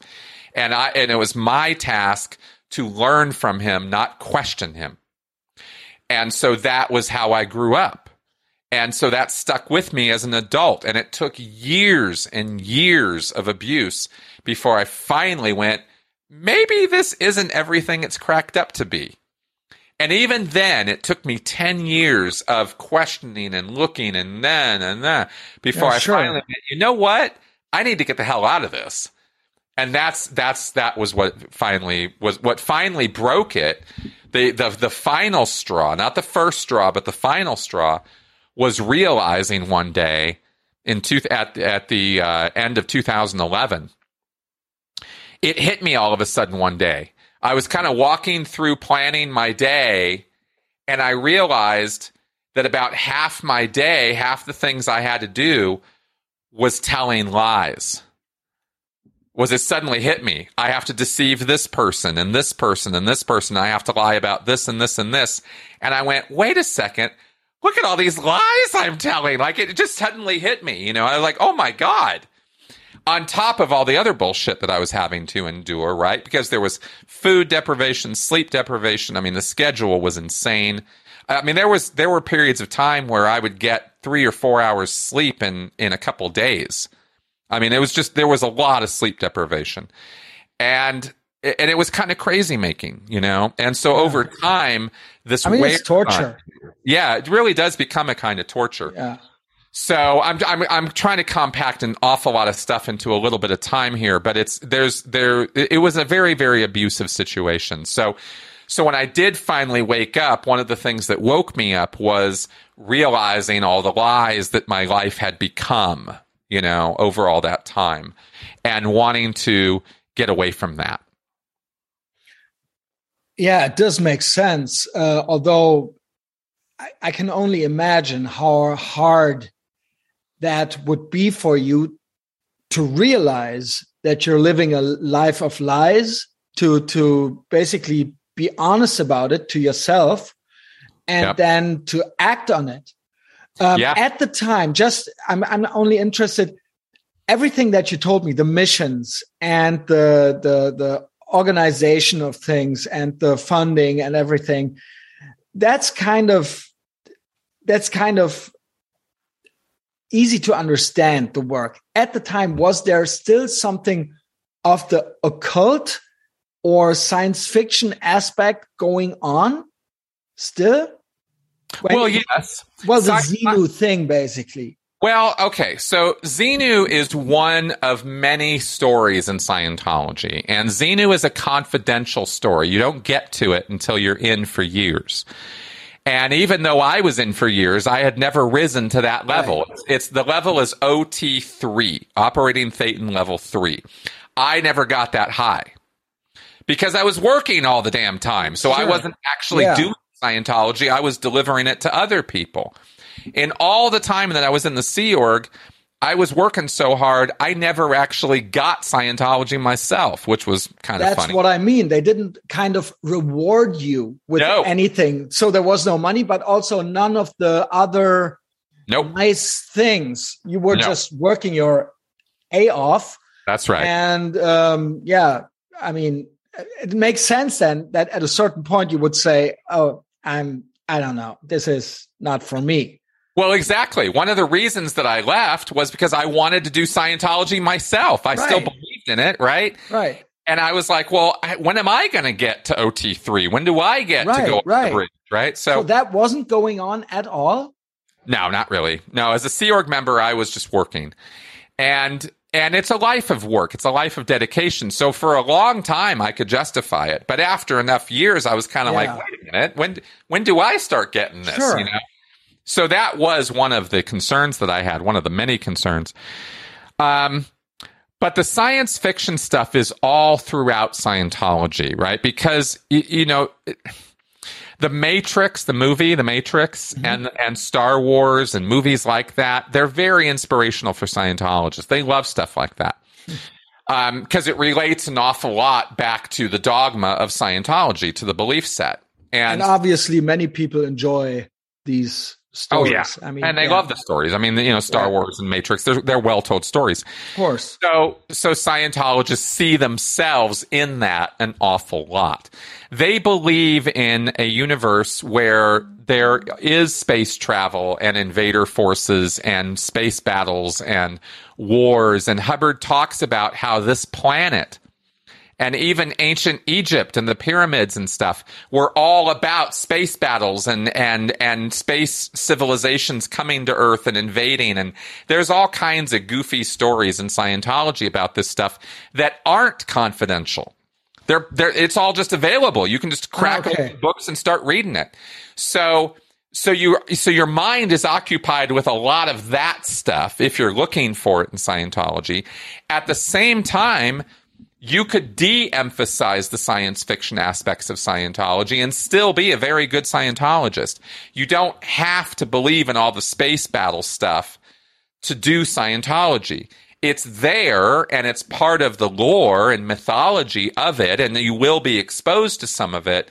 But some Scientologists really get into that stuff, and some Scientologists are like, yeah, whatever you know, but everybody in Scientology believes it, but some believe it more than others is kind right. of what I'm trying to say, you know.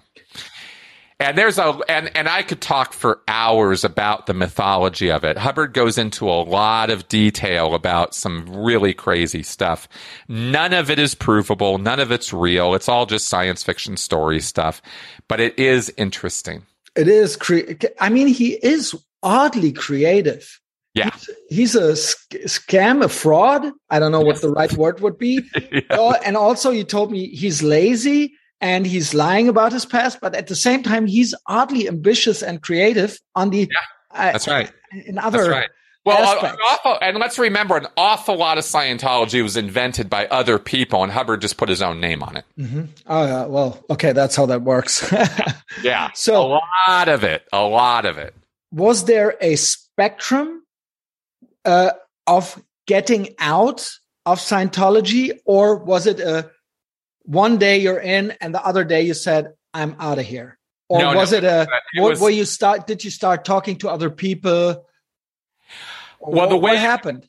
Okay, the way it went was I I got myself out of the Sea Org first because I was just tired of working and working and working and working all the time and not getting I didn't have a family and I didn't have um, my own Scientology progress, yeah. right?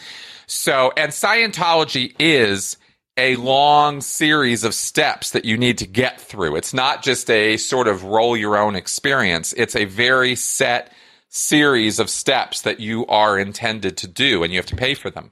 And they would and have I approached you? Do, I wanted to do all those steps. Right.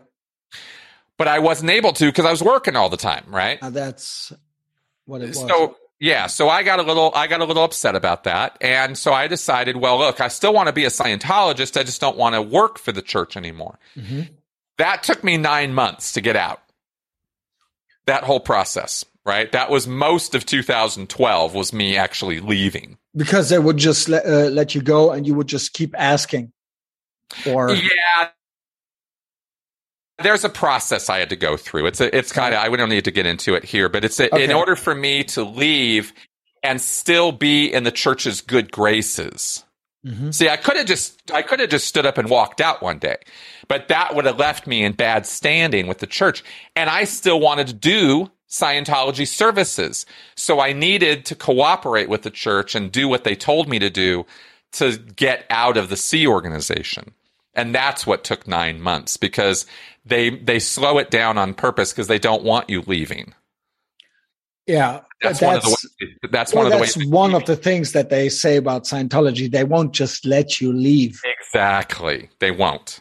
And you know, one of the ways you can tell a, a, a cult is a cult is what happens when you try to leave. I've heard things. You probably had yeah. your own experiences. I'm really, I mean, I'm really excited to hear them. Yeah, it's a long process. I mean, basically, they make you confess to a bunch of stuff. And, and, and that confession is supposed to change your mind and make you stay. And for some people, it does. And for some people, they just don't want to go through that long, dragged out, involved process. And so that keeps them in. But for me, I finally persevered and I got through it and I got out. Out and of Sea Org. Out of the Sea Org. But right. I was still a Scientologist. Right until I got on the internet. Because that's when I saw South Park. Yeah.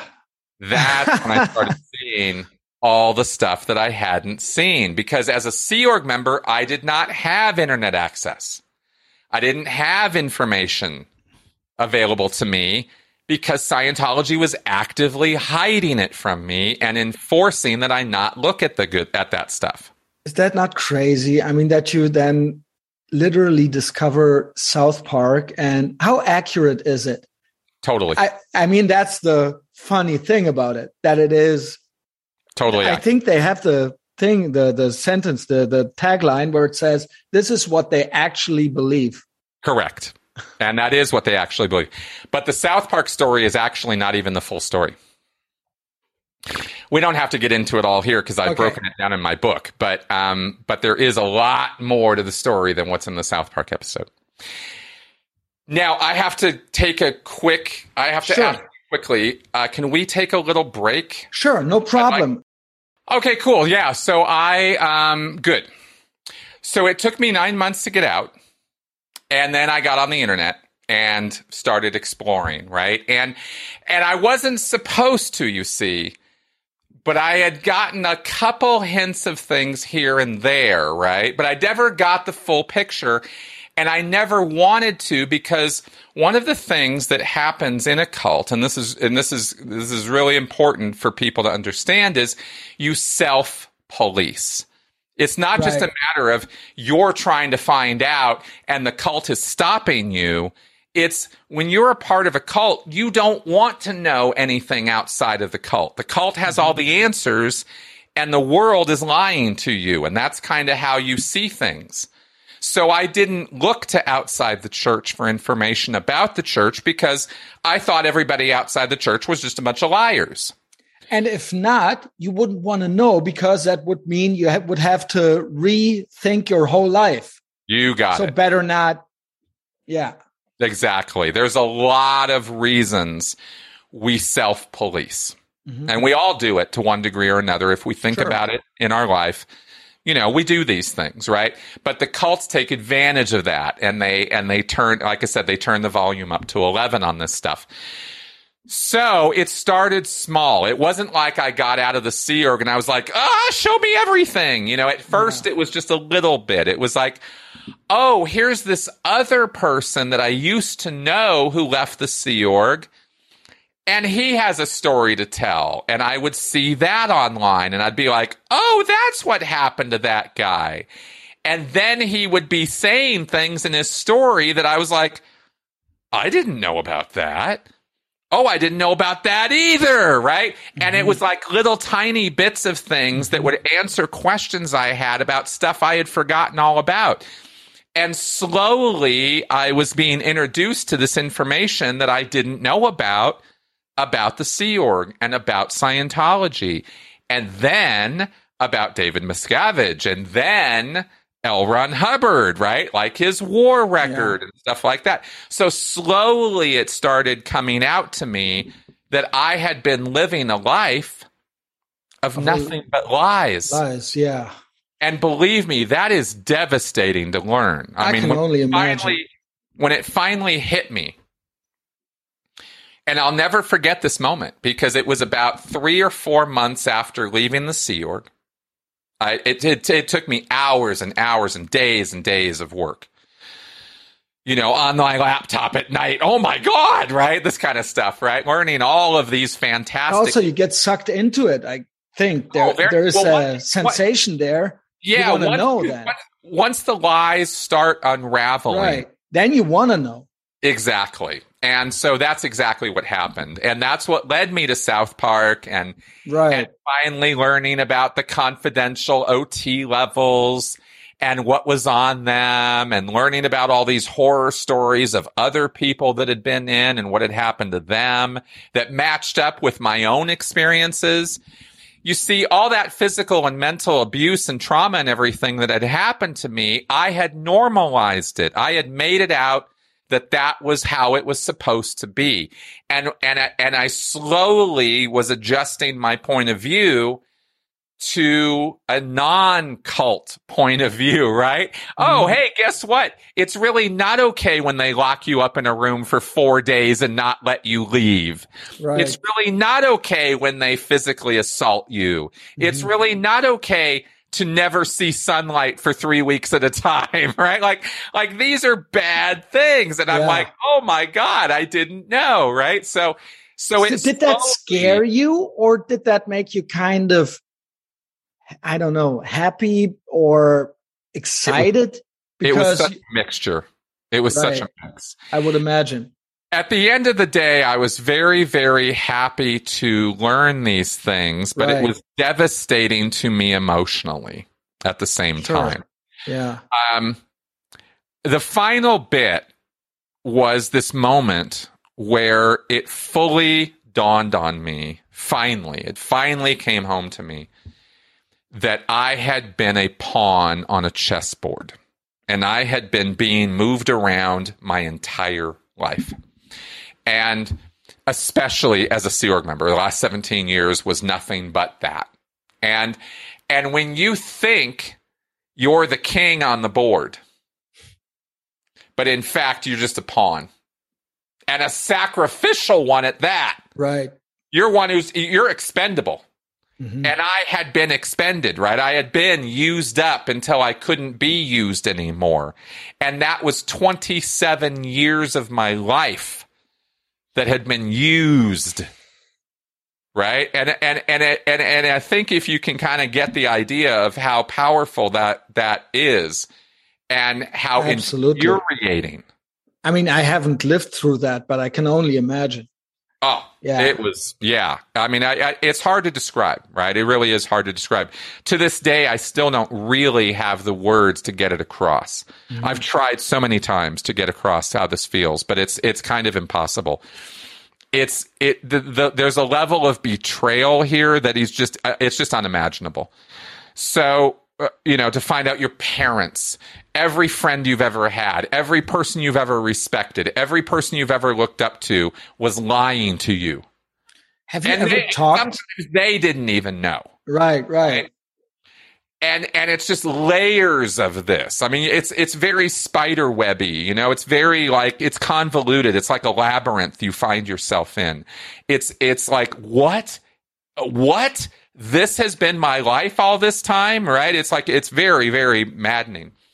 So so needless to say, I was a little upset. Yeah, a little upset is yeah. probably an understatement, but I get what yes, you're saying. I was a little upset. Yeah. But here was the problem is I was only out of Scientology, out of the Sea Org for a few months and I learned all these truths and suddenly I'm mentally, I'm not a Scientologist anymore. I'm like, oh shit, this is awful. What am I, I doing? Yeah. Yeah. I'm this, this isn't, this isn't true. This isn't what I want. But, um, all my friends, everybody I knew, they were still all Scientologists. I didn't have any non Scientology connections yet. I hadn't so made any do? friends yet. So I was a little stuck. And so it took me months of working and working to kind of figure out and start making some friends outside of the Scientology bubble world and breaking free of that. And that was basically what I spent the rest of the year doing. Now, I was also mixed up with I had divorced my wife in the Sea Org. She'd stayed. I'd been married when I was in the Sea Org. I didn't know that. Oh yeah, 17 years. Yeah, I was also married. Okay. So when I when wow. I left, I divorced her yeah. and I had this new woman that I was connecting up with outside and, of the Well, church. she was a Scientologist. Ah, okay. And now I was stuck because not only was she a Scientologist, her whole family was a Scientologist. Hardcore. She was second generation just like I had been. She never knew anything outside of Scientology. And my efforts to try to give her some information, to try to feed her some of this information, did not work. Yeah. Did not work. Bottom line is, it was a very long year. This is heartbreaking. Oh, it, it sucked. It really sucked. Yeah. Disconnected from me. Her whole family disconnected from me. Everybody disconnected from yeah. me. I was shunned, right? Because this eventually came out. The church found out about me, and of course, yeah, and they busted me. And it's it. Uh, we don't have to get into all the details. It's it's mm-hmm. a convoluted story. But by the end of 2013, I was not only out of Scientology, but the church had labeled me a suppressive person, an SP. So basically, uh, you're an outcast then. Yes. Yeah. I, exactly. I was outcast. I was shunned. And I lost everybody. What does that mean? Yeah. Everybody. I mean, I was disconnected, right? So my fiance. So they can't talk family, to you. Persona non grata. Correct. They cannot communicate with you. It's not just. It's not just that you uh, can't call or text anymore. It's no Christmas cards. It's no. It's no relationship of any kind. They must you, not. Yeah. You're out. And this is people I had known for 20 years overnight. You're disconnected, right? Is that uh, what is, is that supposed to bring you back on your knees basically and begging for mercy or is it supposed to just cut you off and you're left out there left for dead? Well, see, as far as the church as far as the church is concerned, either one of those outcomes is acceptable. Ah right? Because okay. you're not going to. It, here's the thing destructive cults are extremist groups. If you're not an extremist, you don't belong with them. Then they so, don't need you. That's right. So you're right. either here and you're willing to die for the cause, or we have no use for you. And that's how it works in those groups. Right. At the end of the day, that's how it works. So you're kicked out and you either come to your senses and come back. So that would be an option. It is. And okay. there are steps I could do right now to get back into the church if I wanted to. Probably they, take a lot of effort. Yeah. Oh, yeah. It would take me paying a lot of money and a lot of time. It would take me years. If I'd you were really shut- needy and oh yeah, begging for mer- uh, okay, interesting. I mean, if I wanted to go back to the church, I'd have to shut down my channel. I'd have to disavow yeah, sure. every single thing I've said. I'd have to give the church all kinds of inside skinny on on people that I know. It would be crazy. It would be mm. ludicrous. Mm. Yeah. So, how were your first steps then? I mean, obviously, you're here now. You're a, a you're an author. You're a critical thinker. Critical conversations you're doing. I saw. Uh, I looked at the thing you recorded the other day, two days ago. Yeah. So you're ob- obviously doing your thing now. So what, yeah. how did that? I mean, this must have taken some effort. Well, get- you know, as you might have noticed from yeah, as as you might have noticed from us talking here, I don't have a problem communicating, and I like to that's talk. That's obvious, yeah. And yeah, that's pretty obvious about me, right? And um, I've always been that way. I was I, that, it wasn't Scientology's communication class that did that to me. I, I've been this way since I was in first grade. I was a right. talker right? I was the guy the teacher had to sneak up behind and put tape over his mouth. I was talking all the Me time. too. yeah. So I know. So kindred spirits, right? So, um, so I decided early on, um, I need to speak up. I need to say something. It's not okay with me that the Church of Scientology is getting away with scamming people and lying to them. And I had been part of that. I had victimized other people, even, even unwittingly or unknowingly. It was still victimizing people. And mm-hmm. I wasn't okay with what I had done. And I also wasn't okay with what the church gets away with. So I decided to start speaking out about it. And instead of telling my own personal story or some sob story, what I had decided to do instead, because I was inspired by critical thinkers like Carl Sagan, mm-hmm is I decided to to do analysis of Scientology and really break it down for people and explain it to them rather than just tell them about a bad experience I had. I wanted to make it clear to everybody that nobody's going to have a good experience with this. That at the end of the day, you might have you these euphoric experiences that make you feel really good, but is that really helping you? is that really making a substantial difference in your life? Are you truly gaining spiritual immortality? No, of course you're not, right? That's not what this is about. This is about scamming you of your money. Mm-hmm. And that's what I wanted to explain to people. And so that's what my book was about. That's what my so video. So you wrote the book about. right away, basically. I started working on, yeah, what I did was I started working on a series of essays where I kind of broke down right. different parts of Scientology. And then after about a year or two, I put all that together in my book and right. I published it. So you didn't do a blog or YouTube before that. You just started writing and then you approached a publishing company or how well, did that work? Actually, no, that's not, that's not exactly how it went. What happened was I did start making videos right away.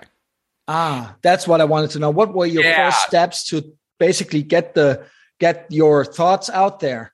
Yes, my very first steps were to write a few blog articles, and then I started making videos. Right. And I started telling, I started breaking down Scientology and why it's destructive. Right. And then I started doing more videos, kind of breaking down individual right, parts. Right. I, okay. I did a video kind of describing the whole organizational structure, stuff like that. And then the book came, and I self published on Amazon. Mm-hmm. I just did it myself. Very good. Yep.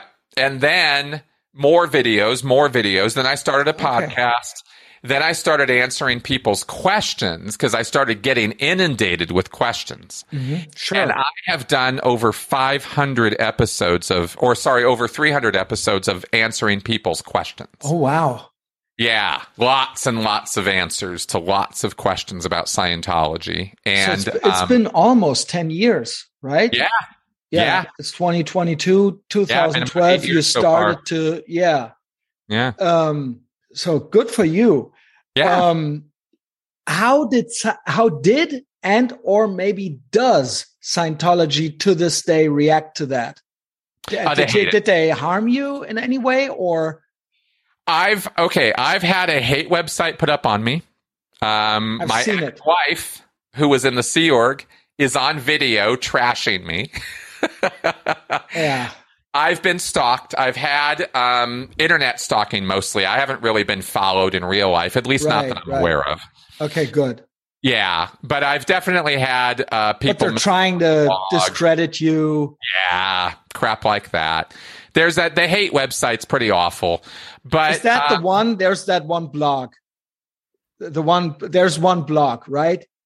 Oh, they you, if you Google your name, there's that one blog. Yeah, yeah, I've seen it. Yeah, I mean, it's kind of stand league thing. Yeah, yeah, yeah. Very obvious that it's them if you ask me. Yeah, it's totally obvious. I would, Nobody really falls in that trap. So I thought that yeah. immediately. I saw it and I was like, yeah, right. It's probably them. I should say I should say that really at the end of the day, it's more a badge of honor when sure. Scientology comes yeah, after you. Yeah. You know, it's like, okay, whatever. I'm just doing my work. And at this point, my work is not about exposing Scientology. It's about exposing cults in general and I've I've broadened my my focus because yeah. I've talked about Jehovah's Witnesses, Mormons, Christian cults, narcissistic relationships, gangs, human trafficking. All of this stuff fits under the umbrella of coercive control. There's so many so. similar aspects, and as Scientology is on the decline, as you said before, that's that makes total sense. Yeah. Um, Chris, where can we find you on the internet? Okay. Well, you can find me at my channel, Chris Shelton, I'll on YouTube. Link, I'll put the link in the description. Thank you. And of course, you can find my book on Amazon and you can look at my blog, mncriticalthinking.com. I'll put links to all of these things in the description. Follow me on Instagram and Twitter. Find my weekly free podcast, the one that you're on, uh, on Apple and Spotify. Subscribe to my Patreon. And Chris, Thanks for being on the show. Thanks for taking the time. I truly appreciate it. You bet, man. This was fun, and thank you for putting up with me and my my uh, run on mouth here. Very good. Take care.